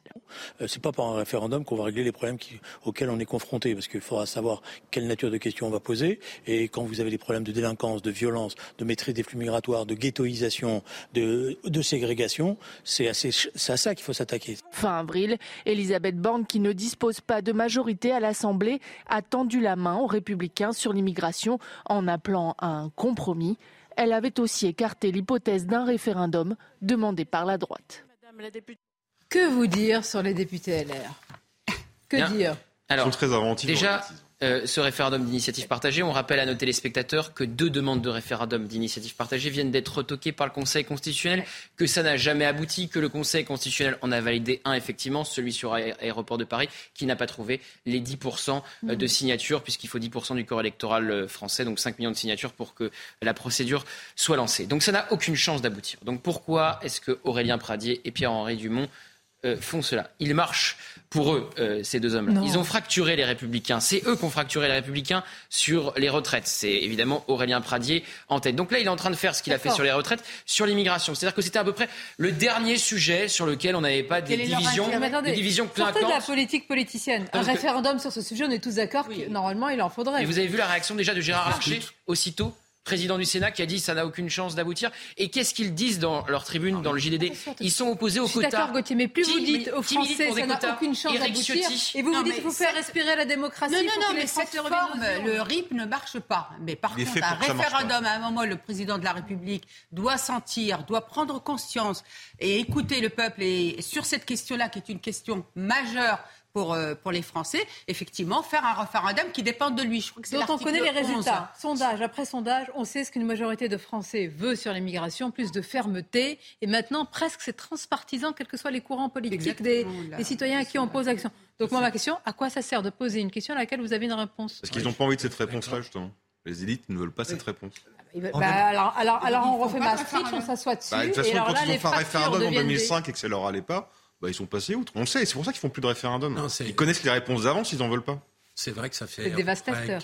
ah bah oui, mais ils s'en foutent. Et ça se renforce ces dernières années qu'il y a 60 à 70% des Français qui veulent stopper la migration. Bah, alors après, plus stopper l'immigration, enfin, qui trouvent qu'il y a trop d'immigrés, c'est un problème à régler. Stopper l'immigration. Non, non, c'est mesuré tous les ans dans le bar institut très officiel du CEVIPOF. Euh... Je crois que ce n'est plus un sujet clivant, ni du tout tabou chez les Français. Ça leur reste chez une partie des journalistes et une partie de la classe politique. C'est ça ce qui est terrible, une forme de distorsion entre ce que vivent la plupart des Français et souvent de classe moyenne, comme l'appelle le géographe Christophe Guilluy, les appelle, pardonnez-moi, ce sont les dépossédés. Hum et qui se dit culturellement, économiquement. Vous vous rappelez du discours d'Elisabeth Borne Qui sont parfois eux-mêmes fils et filles d'immigrés. Hein. Quand Elisabeth Borne recule sur la loi immigration, elle dit euh, la loi immigration va être présentée euh, en septembre prochain pour ne pas fracturer les Français. Mais on avait fait un sondage ce jour-là, CSA pour CNews, plus de 80% des Français demandaient. Exactement, c'est ça la, la, vérité, parce que vous perdez, il y aura un risque de perdre l'aile gauche euh, menée par Sacha Oulier si vous droitisez trop euh, le texte. L'aile gauche menée par Sacha Oulier. Vous vous rendez compte, mais quand même, non, mais les intérêts du pays, à quoi ils tiennent Ils sont à un ou deux députés près, hein, ils n'ont pas de majorité euh, absolue, donc forcément. mais par contre, quand il y a 80% des Français qui demandent une loi là, le gouvernement recule. Et quand il y a 70% des Français qui sont opposés à une loi, là, le gouvernement passe en force. Donc, et après, vous interrogez s'il y a une crise démocratique. Oui, oui. Après, une fois qu'on a dit ça, euh, un référendum, ça doit passer par un projet de loi hein, qui est soumis, que ce soit une, mm. un référendum d'initiative partagée ou un référendum d'initiative présidentielle. Il faut qu'il y ait un texte de loi qui mm. soit soumis au vote. Philippe, et que dire Un exemple de question, parce que souvent, on nous dit, alors, mais qu'est-ce que vous poseriez comme question? Mais par exemple, sur ce projet de loi, on peut poser la question aux Français, est-ce que vous êtes d'accord pour régulariser ces sans-papiers dans les métiers sous tension Êtes-vous d'accord Alors, je précise quand même, parce qu'il y a un truc qui est vicieux, c'est que l'article 11 de la Constitution, pour faire entrer l'immigration, il faut jouer sur les mots. C'est-à-dire qu'il faut que vous donniez à votre texte de loi sur l'immigration une dimension économique et sociale très forte. Il y a la question du droit du sol qui pourrait être posée. Oui, mais non, justement, non, justement, parce que le droit du sol, c'est pas une question économique. Dans l'article 11, derrière, vous pas... En fait, on a les mains, les poings, les, les pieds. Je peux, vous le lire, hein, l'article 11, mais il ne rentre pas, le droit du sol, vous pouvez pas faire... Alors, dans quoi ça va rentrer? Vous pouvez faire un référendum sur les, sur les quotas, par exemple, parce qu'au quota, vous dites l'immigration de travail, c'est un sujet économique. Donc ça, vous pourriez faire vous la question sur les métiers sous tension. On peut légitimement euh, penser qu'on peut demander aux Français leur avis sur le droit du sol ou sur le droit du sol en expliquant ce que c'est. Ça, ça me paraît pas. Et qu'on n'aille pas me dire que la Constitution l'empêche. Bah si. Ah non. alors, bah, est-ce qu'on peut revoir la Constitution euh... Sinon, ça si un gouvernement veut poser une question aux Français, la Constitution ne lui interdit pas de la poser. La si. Non. Si. Ah, je suis désolé. Si un gouvernement veut poser une question aux Français, c'est pas la Constitution qui empêche le gouvernement. Le, champ du référendum. Après, la force, la force de la réponse, c'est autre chose. Mais poser une question aux Français, alors là, c'est pas la Constitution qui l'interdit. Ensuite, la suite légale. Eh ben, la suite légale, si les Français vont dans un sens, c'est de déposer un projet de loi au Parlement. C'est pas compliqué. Non, l'article 11 de la Constitution a été fait pour, et ça date du général de Gaulle, ça a été réformé par Jacques Chirac, ça a été fait pour délimiter le champ du référendum. Et pour que. D'accord. Ah, mais Philippe, c'est incroyable. On a créé un RIC, c'est notre constitution. peut être élargie, d'accord, mais enfin, elle peut être aussi euh, révisée, elle peut être réformée. Eh ben, il faut faire un, un référendum sur le référendum dans la Constitution. Mais quoi on en est là Sonia, vous parliez à l'instant euh, des, euh, de la régularisation des travailleurs mhm. dans les métiers en tension. Mais même sur ce point-là, il y avait division chez les LR. oui. Parce que vous savez, le texte, quand il a été une nouvelle fois repoussé, il sortait de la commission euh, du Sénat. Il allait aller dans l'hémicycle. Et au début, les sénateurs étaient très opposés à cette mesure, à commencer par euh, leur patron Bruno Retailleau. Mhm. Mais vu que Gérald Darmanin, en commission, a accepté de durcir considérablement les clauses pour être régularisé quand on est travailleur euh, dans des métiers en tension, c'est sorti euh, de la commission avec un relatif consensus. Et les sénateurs LR, quand vous discutez avec eux, s'apprêtaient plutôt à voter ce texte. Et on sait qu'il y a le MEDEF aussi. Les LR sont plutôt proches du MEDEF. Et le MEDEF réclame cette régularisation. Donc sur une question aussi essentielle que celle-ci, il y a plusieurs lignes chez les républicains. Donc l'immigration, c'était encore une fois le dernier champ, le dernier sujet où on avait l'impression qu'ils étaient plus ou moins unis. En fait, ils sont divisés sur tout, ah, sur absolument tout. Le problème, c'est que vous pouvez faire ce que vous voulez, un référendum, des lois, faire ce que vous voulez, ça changera strictement rien. Parce qu'en ce moment, à l'Union européenne, vous avez le pacte de migration et d'asile qui est en train de se voter. Et le pacte de migration et d'asile, qu'est-ce qu'ils disent? Qu'est-ce qu'ils vont dire Donc on n'a pas notre souveraineté sur l'immigration. Ah bah non, parce que le pacte de, migration et d'asile de la présidente de la Commission explique que ça va être une compétence de l'Union européenne et plus des États et qui va être contrôlée par des experts et par des ONG. vous voyez ce que ça veut signifier. En revanche, le paradoxe de tout ça, c'est qu'on limite le champ du référendum, mais qu'on pourrait faire un référendum sur la primauté du droit national par rapport au droit européen. Tant qu'on règle pas ça, on peut faire tout ce qu'on veut, ça ne changera rien. Juridiquement, là, pour le coup, ça entrerait parfaitement Parce qu'aujourd'hui, de toute façon, avec tous les traités, les lois qu'on a signés, le droit d'entrée et d'installation, et avec une injonction en termes de droit, c'est-à-dire que la personne qui vient en France d'une manière irrégulière, on va dire les choses comme ça, elle a tous les droits autant qu'un Français ou un étranger régulièrement en France. Et c'est cette pression migratoire qui pose problème. Aujourd'hui, la, loi Dallot notamment, ça pose un problème parce que même dans le cadre de la loi Dallot où les personnes modestes sont prioritaires, ils ne sont plus prioritaires puisque le migrant qui t'arrive, il y a une injonction à l'héberger. Irrégulière. Donc, voilà, irrégulière. Donc il y a un vrai problème. Juste Patrick Stefanini, euh, qui connaît bien euh, ces, ces questions, il était l'invité ce matin de la matinale de CNews. On peut penser notamment que euh, le fait de subordonner euh, les aides sociales, euh, enfin certaines aides sociales, à une ancienneté de présence en France de 5 ans, réduira la mécanique de pompe aspirante, hein, c'est l'expression qu'utilisent les deux parlementaires dans leur tribune, qui fait qu'un certain nombre d'étrangers viennent en France parce qu'ils savent qu'ils auront une couverture sociale euh, exceptionnelle. Je confirme que la France se distingue des autres pays européens par un recours important à une immigration extra-européenne et peu qualifiée. Et en effet, euh, d'un point de vue économique, il serait préférable de, changer cela. Est-ce qu'on peut dire un mot sur Gérald Darmanin quand même, qui bah, est dans une situation euh, exceptionnelle? C'est-à-dire qu'il a fait beaucoup de bruit euh, pendant un temps. On parlait de lui euh, à Matignon. Je pense que euh, Matignon s'est définitivement éloigné pour Gérald Darmanin. C'est un peu à droite notamment, une éternelle déception pour notamment les députés et les sénateurs LR qui après se disent ah, il est quand même pas mal Gérald Darmanin et qui sont souvent déçus. Alors il y a quand même trois faits qui se sont passés là, qui se sont produits dans un, temps très ramassé, euh, défavorable à Gérald Darmanin. Évidemment la crise diplomatique qu'il a déclenchée avec l'Italie. Évidemment, alors c'est pas de son fait, mais sa loi immigration ah qui est une nouvelle fois repoussée. Et ce qui s'est passé à Mayotte, l'échec total de cette opération, ah très mal ficelée, très mal préparée. De l'aveu même, on me l'a confié en, off euh, de l'entourage du président de la République. Est-ce qu'on ah, vous avez des offs de l'entourage. Vous, avez vu comme à la fin. Hein. Petit scarabée à dire Il y a le bras long, quoi. Ah, est-ce qu'on peut revenir des sur la, la, pompe aspirante de M. Stéphane Allez-y, allez-y. Parce que euh, euh, dire que c'est la pompe aspirante des aides sociales qui est le premier, enfin, le premier facteur d'attractivité de l'immigration.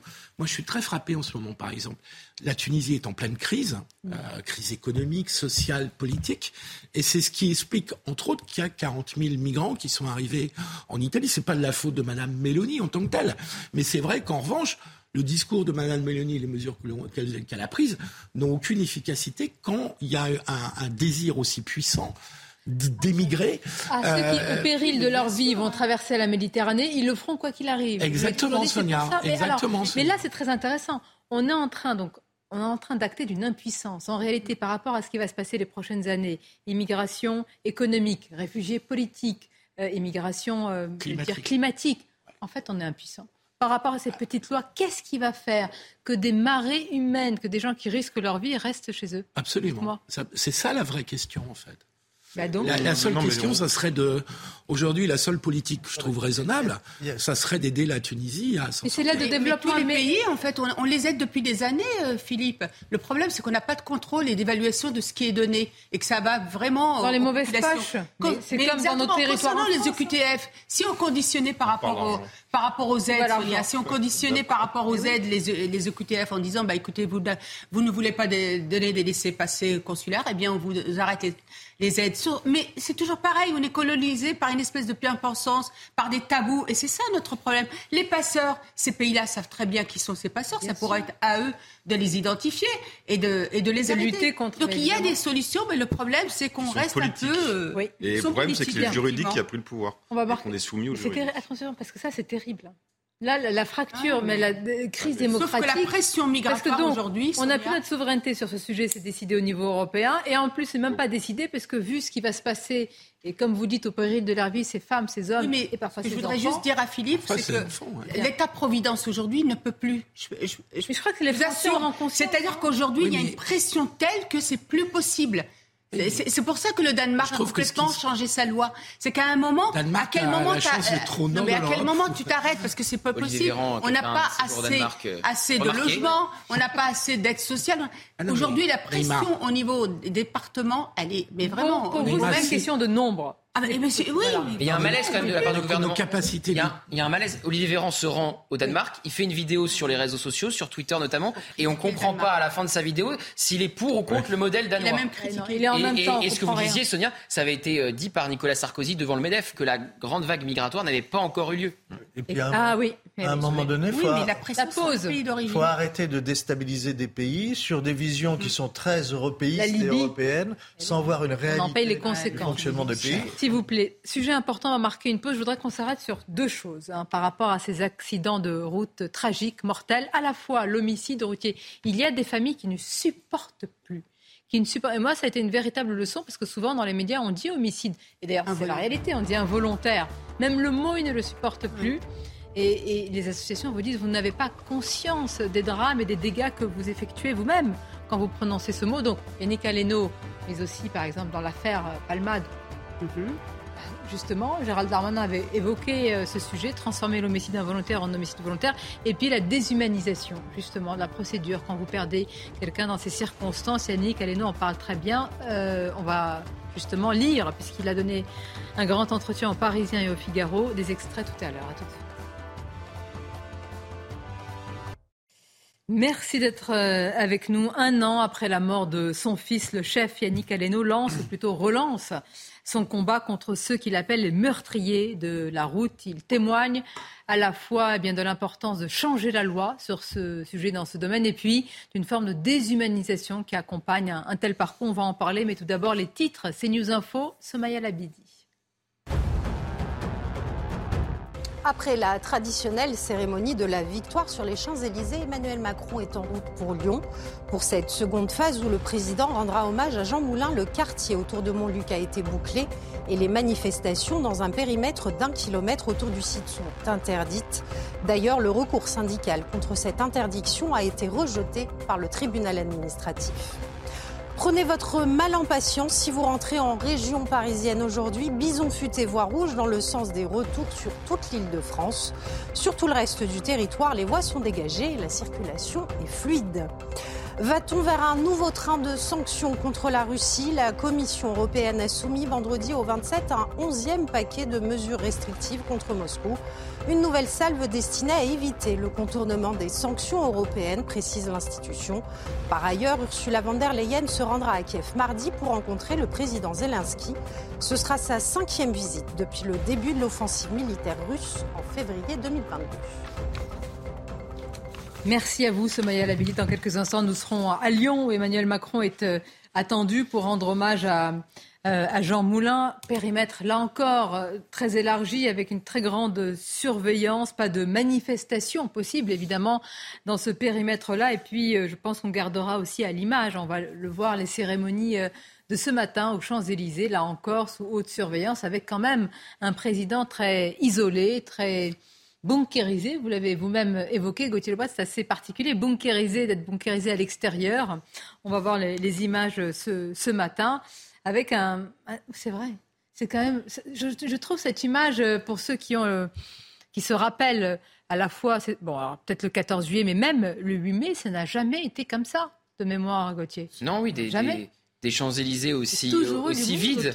Alors il y a quelques personnes qui ont fait, on avait eu un témoignage plutôt euh, dans l'émission, euh, qui ont fait parfois plusieurs euh, centaines de kilomètres et qui n'ont strictement rien vu parce qu'il y a eu un dispositif de sécurité XXL à la demande de la préfecture de police pour éviter toute casserolade. Et c'est vraiment l'image qui restera de ce matin. Emmanuel Macron montant et puis descendant des Champs-Élysées absolument désert. Désert, oui, le président qui donnait la sensation d'être totalement seul, isolé dans une bulle, bunkérisé à l'extérieur. On rappelle aussi ce qui s'est passé au, Stade de France, hein, où il s'est vraiment caché de la foule, caché de la foule pour éviter euh, les sifflets, les huées et les contestations. Mais reconnaissons que s'il y avait euh, ces, euh, comment dire, ces irruptions, ces manifestations de la contestation, de la colère, de, certains, nous les commenterions sans cesse, Philippe Guibert, en affirmant que le président subit tout cela. Et là, euh, on est en train de dire, mais regardez, il s'isole pour éviter cela. Donc, à un moment, est-ce qu'il y a un juste équilibre à trouver qui n'est pas évident?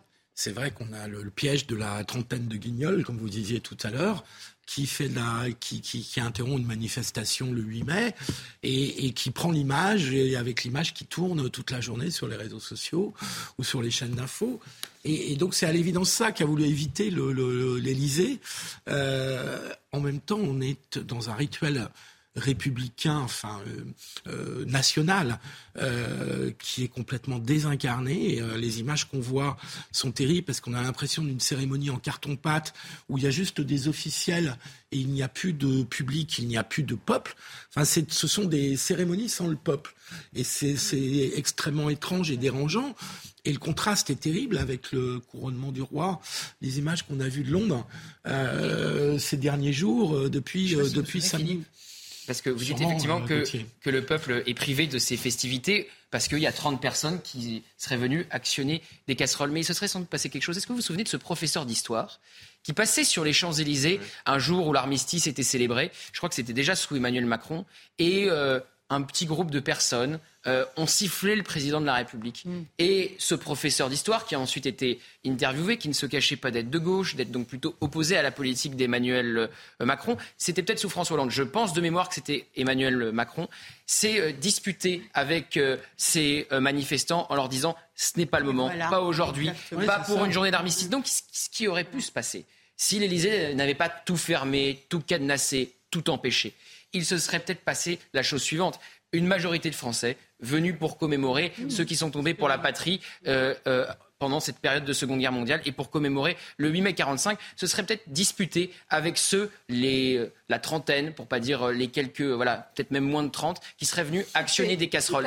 Et peut-être qu'il se serait passé la même chose aussi à Montluc, quelques dizaines de personnes, même pas, comme hier devant le siège de Renaissance. La majorité des Français est privée de ces commémorations pour une ultra minorité qui ne respecte plus rien. Vous vous rendez compte de ce que vous venez de dire? Vous avez parlé de la patrie. Qui parle de la patrie aujourd'hui Ah bah Gauthier Lebret, Bravo que Gauthier. À part Gauthier Le... Non mais si jeune, vous avez raison. Mais ça veut dire que derrière euh, la Légion étrangère. Est-ce qu'on parle véritablement de ce qui fait notre nation? De nos valeurs, mais réellement et non pas en affichage. Et en fait, ce qui se passe là politiquement, c'est que les politiques, quasiment de tous bords, qui sont dans la communication permanente et à l'extrême, payent aussi la communication permanente est à l'extrême. En fait, leurs opposants font aussi de la communication. Il ne faut pas le regretter quand on, quand on a perdu les fondamentaux, quand on ne va pas sur le fond, quand on n'ose plus dire la patrie, c'est pas un repli sur soi-même, mais c'est aussi reconnaître ce qu'a fait le passé, c'est prendre ce qui a été bien dans le passé et le transmettre au futur. Mais qui le dit, qui le raconte? Et là, c'était l'occasion de fêter la patrie, justement. Absolument. Et euh, voilà, il a choisi son image. C'est ça qui est regrettable. On va avoir l'occasion d'en reparler. Nous serons à, Lyon tout à l'heure avec nos journalistes sur place pour voir comment justement cette arrivée d'Emmanuel Macron se prépare. Alors on va évoquer ce sujet. Un an après la mort de son fils, le chef Yannick Aleno lance, ou plutôt relance évidemment son combat contre ceux qu'il appelle les meurtriers de la route. Son fils Antoine 24 ans, percuté par un délinquant sous l'emprise d'alcool le 8 mai. Lance, le père lance, la famille, les proches évidemment, lance une association pour venir en aide aux familles endeuillées. Il milite pour euh, la création d'une infraction pénale spécifique. On va voir un petit peu euh, ce qu'a dit euh, Yannick Aleno ce matin dans, dans Le Parisien. Il veut en fait, c'est très simple, hein, Philippe, enfin c'est très simple. À la fois, j'allais dire, c'est presque naturel, normal et, et compliqué. Il veut que ce soit reconnu comme un homicide volontaire évidemment ces accidents de la route, parce qu'il estime que dès que vous prenez, dès que vous dépassez évidemment ce qui est autorisé en termes d'alcool, eh bien vous êtes conscient ah de, ce que vous pouvez euh, entraîner avec une arme par destination qu'est la voiture. Oui, c'est un débat euh, important euh, qui peut être contesté sur le plan juridique, parce que la définition alors, mes études de droit pénal sont loin, mais l'intentionnalité en droit pénal, c'est compliqué à appliquer dans le cas de quelqu'un qui va consommer de l'alcool ou qui va consommer de la drogue, on a un autre exemple en tête dans l'actualité récente, euh, n'a pas, pas l'intention de tuer. Euh, il est un inconscient, il est un irresponsable, mais il n'a pas l'intention de tuer. Alors je comprends que ce qu'il veut faire, M. Aleno, je comprends sa démarche, c'est de, de, renforcer la sévérité pour avoir un effet peut-être préventif et dissuasif sur les personnes qui sont irresponsables. Là, je comprends très bien sa démarche et elle peut avoir un sens. Est-ce qu'il faut penser par euh, l'intention de tuer? Euh, Je ne sais pas. Mais en tout cas, son, je, comprends qu'ils disent on ne peut pas continuer comme ça avec des gens qui. Quand on est un chauffard, on ne peut pas ignorer qu'on peut être dangereux et tué au volant d'un véhicule à moteur. Homicide involontaire pour les familles, c'est dur à entendre. On sait que quand on consomme des substances, on vole des voitures. C'est le cas hein, de celui qui a tuer son fils, qu'on refuse d'obtempérer, on devient délinquant en puissance. Et en cas d'accident mortel, on doit en répondre comme si c'était un acte volontaire. Cela responsabiliserait beaucoup plus de monde et sauverait des vies. Sa, volonté de responsabiliser, enfin, je pense qu'on la partagera tous. Ici, est-ce que c'est le bon moyen ouais, la question, quoi. J'ai pas l'impression que euh, plus la peine est dissuasive, euh, déjà, il faudrait qu'elle soit appliquée en France, on sait qu'on a du mal, mais et plus ça va empêcher les gens d'être dans un état second. Parce qu'en fait, le, problème, je comprends très bien la douleur, je comprends le, ce sentiment d'impunité, je comprends cette déchirure, évidemment, mais il y a, le mot volontaire a un sens, et il y a une différence entre l'intention de tuer bah et tuer par euh, par euh, folie, par euh, irresponsabilité. Je comprends vos nuances et les arguments juridiques, mais vous prenez une voiture avec un taux d'alcoolémie. Pardon, Sonia, mais il y a une différence entre foncer sur quelqu'un volontairement pour le tuer et être sous emprise d'alcool et créer un accident. Malheureusement, le drame est affreux pour les familles des victimes, évidemment, mais l'intention n'est pas la même. Et il faut hiérarchiser. D'ailleurs, la justice française, c'est des hiérarchies. C'est malheureusement. Mais quelle différence vous faites quand vous, quand, quand vous avez dépassé tous les taux d'alcoolémie que vous prenez des substances vous savez qu'il y a ce risque. Non, vous savez plus, vous n'êtes pas dans votre état normal. Ah bah oui, non, mais, bah avant, on va dire, on va dire que avant de boire, avant de fumer, oui, vous, vous, savez quand même. Bah oui, avant de boire, avant de fumer, je veux dire, on sait si on doit euh, aller quelque part. Vous pas votre voiture. D'accord, mais ce qui est terrible dans euh, attention, n'est pas la même. Je comprends ce qu'il veut dire, c'est-à-dire par rapport au mot involontaire c'est cruel pour faire même le deuil. C'est-à-dire qu'on se dit, mais quelqu'un qui a pris euh, une substance euh, euh, ou qui, est, qui a bu de l'alcool, etc., et qui est alcoolisé, qui prend le volant, qui est récidiviste en plus, hein, parce que dans ce cas-là, c'était un récidiviste, et qu'il puisse comme ça, et puis qu'après on parle d'un homicide involontaire, c'est extrêmement dur pour, impossible pour les à familles.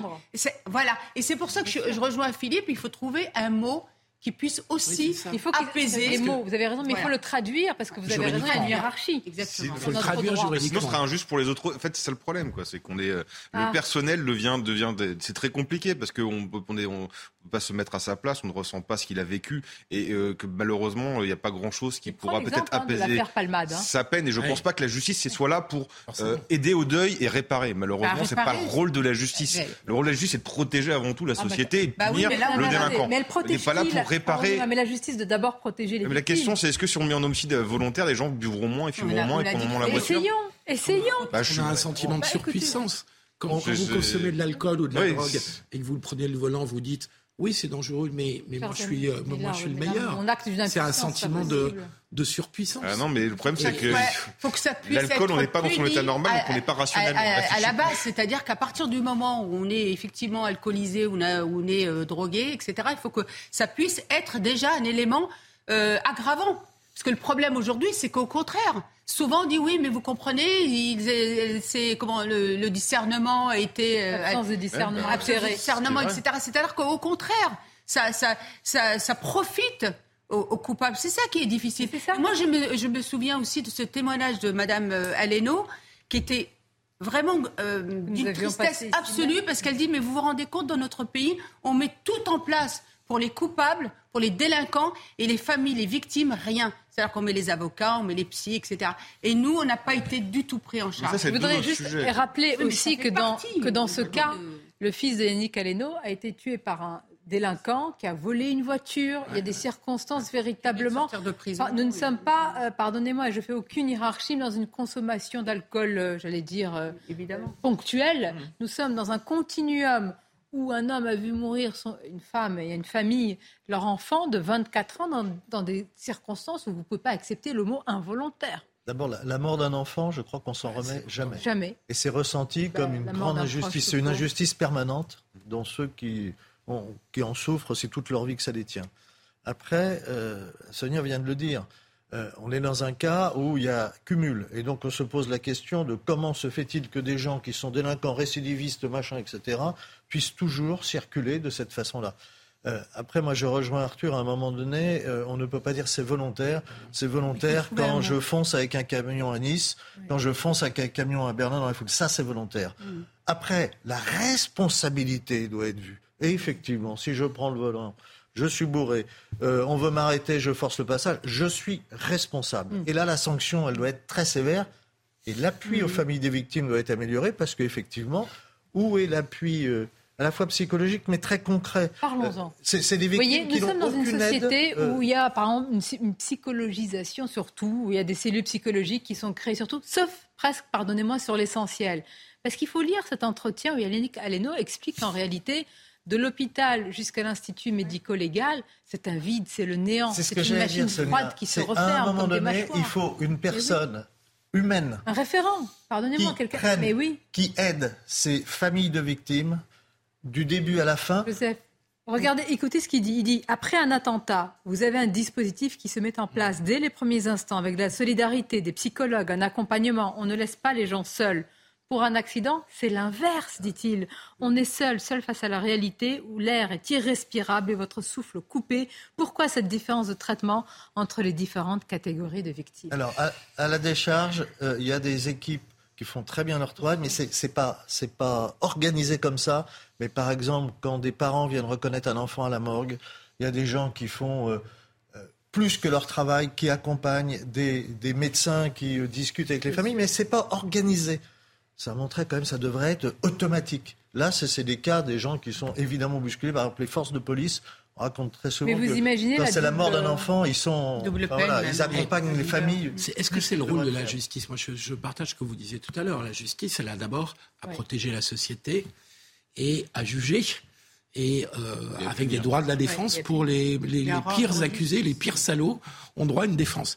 Et elle doit Euh, rendre justice. Et donc, je, je trouve que ce qu'exprime euh, cet homme euh, qui, qui est meurtri, qui on ne se remet pas d'une chose comme ça, euh, c'est pas vis-à-ì de la justice en fait, parce qu'il demande à la justice que la justice n'est pas, euh, On je crois pas que ça soit son rôle fondamental. En revanche, qu'il n'ait que qu'il n'y ait pas eu de structure qui euh, aille le voir, aille les voir, aille voir la famille. Je, je pense qu'il y a une question de service public là-dedans. Enfin, il y a, il y a un moment où l'État doit.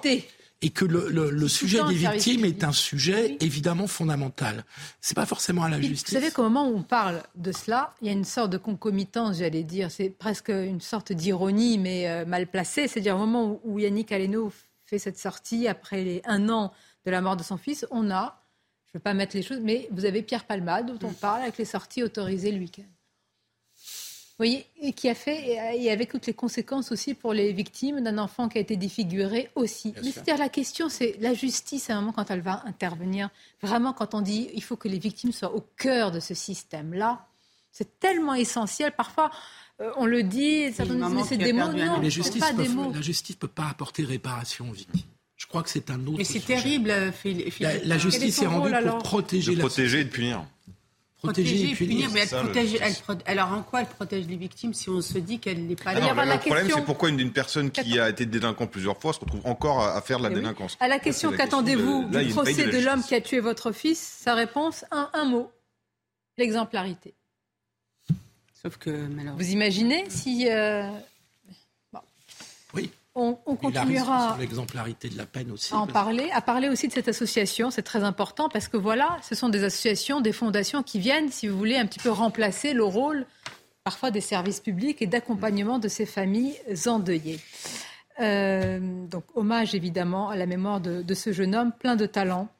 On va passer euh, au déplacement à Lyon. Emmanuel Macron est attendu euh, dans quelques instants. Là encore, un énorme périmètre. C'est ce que nous disent nos correspondants sur place. On sera avec Célia Barotte dans quelques euh, minutes. On rappelle un hommage, évidemment, avec cette journée euh, pour Jean Moulin. D'ailleurs, euh, Gauthier, il y a des, on a vu tout à l'heure, évidemment, pour les cérémonies autour des Champs-Élysées, il y avait beaucoup de responsables politiques, beaucoup d'officiels, hein, évidemment, opposition. Il y avait la, la maire de, de Paris. À Lyon aussi, ça va être le cas. Il a. Ah bah, le maire de Lyon euh, Évidemment. au minimum, Ouais. Grégory euh, Doucet, effectivement, Emmanuel Macron qui pourrait être accompagné de, de plusieurs euh, ministres lors de euh, ce déplacement, euh, déplacement que vous disiez très encadré, très encadré effectivement avec un dispositif euh, de sécurité qui s'étend sur plusieurs kilomètres. La zone va bien au-delà de la prison euh, de Montluc euh, où euh, les rassemblements sont interdits. Les transports en commun ne circulent plus dans cette zone par exemple, donc ça a des conséquences très concrètes sur la vie des Lyonnais, sur leur quotidien en cette journée du, du 8 mai. Et des drones, vous savez que des drones vont survoler cette zone pour vérifier qu'aucun rassemblement ne se forme pendant la visite du président de la République. Donc il y a des drones délire. qui vont survoler la zone de plusieurs kilomètres carrés où, euh, où va se rendre le président et au-delà donc à la prison de Montluc. Et effectivement, la CGT qui a essayé de pouvoir organiser une manifestation aux abords de la prison et qui a donc euh, été déçue par la décision de justice qui confirme l'arrêté Mais préfectoral du vous Rhône. imaginez, voilà un président à, voilà, dont on reproche, auquel beaucoup reprochent la verticalité du pouvoir, la solitude, etc., et qui finalement, par ses déplacements, il pensait remédier à cela par ses déplacements, et ces déplacements sont encore plus bunkérisés que s'il avait été à en fait, c'est assez symptomatique de la crise de la démocratie. Parce que c'est quoi le fondement de la démocratie? C'est croire euh, euh, que alors, la capacité de Monsieur Tout le Monde à pouvoir se saisir de son bon sens moral, de sa vertu et de ses décisions. Et en fait, là, il ne pense pas que euh, des gens, des Français, vont pouvoir respecter ces moments-là, Jean Moulin ou lui. Mais ils ne pensent pas au bon sens moral. Ils ne pensent pas à la responsabilité. Et en fait, quand on réfléchit bien, ces images-là de, de présidents qui se déplacent avec des drones au-dessus de sa tête, avec des gardes et des, spectateurs repoussés à plusieurs kilomètres, c'est rarement en démocratie que ça se passe. C'est assez étonnant quand même. C'est pas une image qu'on a l'habitude de voir dans les pays démocrates. Et, et je pense malheureusement que là, ils payent. Mais il n'y a pas que Emmanuel Macron, mais parce que euh, c'était une expression qui vient de Jacques Delors en 99 à, à la cathédrale de Strasbourg. En fait, il paye son image et sa, et sa, sa, sa, sa- sa stature de despote éclairé, mais qui est assumée. Ah, carrément. Bah, il s'assume, il ne Euh, croit pas, vous il ne pense là un peu non, fort, le hein, despote despote éclairé. éclairé. Rappelez-vous le discours de Jacques Delors Je à la cathédrale de rappelle, Strasbourg. enfin, il ne croit pas en, en- à la capacité de Monsieur Ah Tout oui. le Monde à choisir son Prenez destin la commun. responsabilité de vos mots, Ah, Arthur. Bien sûr, mais forcément, vous, despote refusez, vous le référendum parce que vous ne croyez pas en la compétence de chacun de choisir son destin éclairé. Éclairé, fut-il éclairé, Je un reprends la, despote la phrase de Jacques Delors. Et quand il parle de l'Union européenne, il parlait situation aujourd'hui comme si c'était. Bah, je trouve que c'est un des symptômes. C'est une- ils ne croient pas en la responsabilité, au bon sens moral, aux vertus des Français, de ne pas Non, mais tuer, je pense qu'il n'a pas eu assez, je pense Ah, qu'il n'a je- pas eu je le assez pense vraiment. confiance en lui. Ah ouais, vraiment. Il n'a pas eu assez confiance en lui pour justement autoriser que tout se passe Non, effectivement pas, comme bon sens, ça devrait pire. se passer et que les Français puissent fêter ce, ce moment au risque effectivement qu'il y ait quelques, quelques casserolades. Je, je pe- je pense qu'en plus, le piège pour un président de la République, c'est de se laisser euh, submerger par les précautionnistes de la sécurité.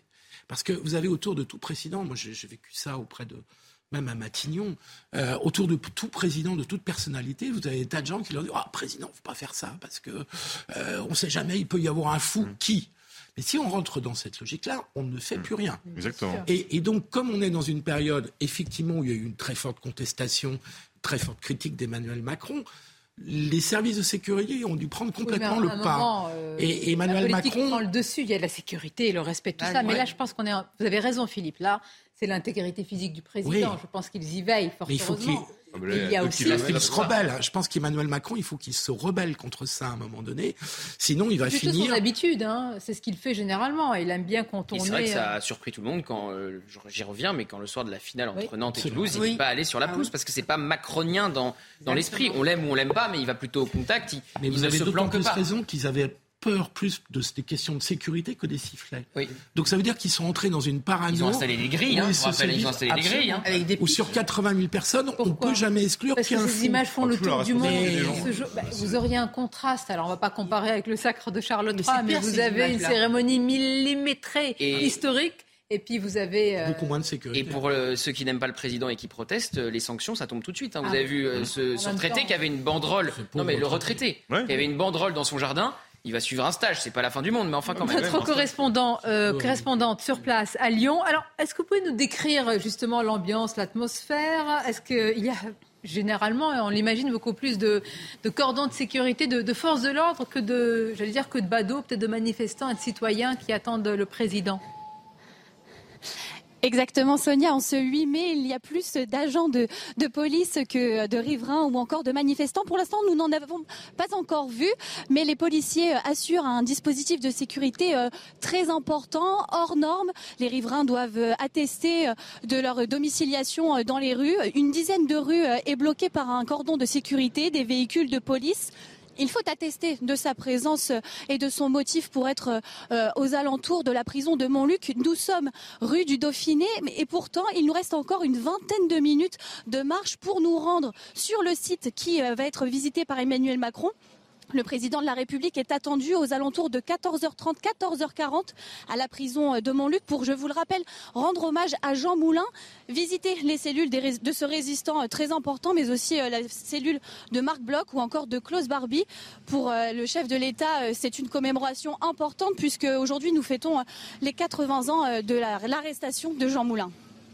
Merci beaucoup. Merci pour toutes ces informations. Et évidemment, on vous retrouvera euh, tout à l'heure dans nos prochaines éditions pour l'arrivée d'Emmanuel Macron. Et puisque nous parlons d'histoire, je vais vous présenter la une de l'incorrect avec ces trois historiens. Et quels historiens Christophe euh, Dickès, Franck Ferrand, formidable, et Olivier Dard. La bataille de l'histoire de l'université aux médias.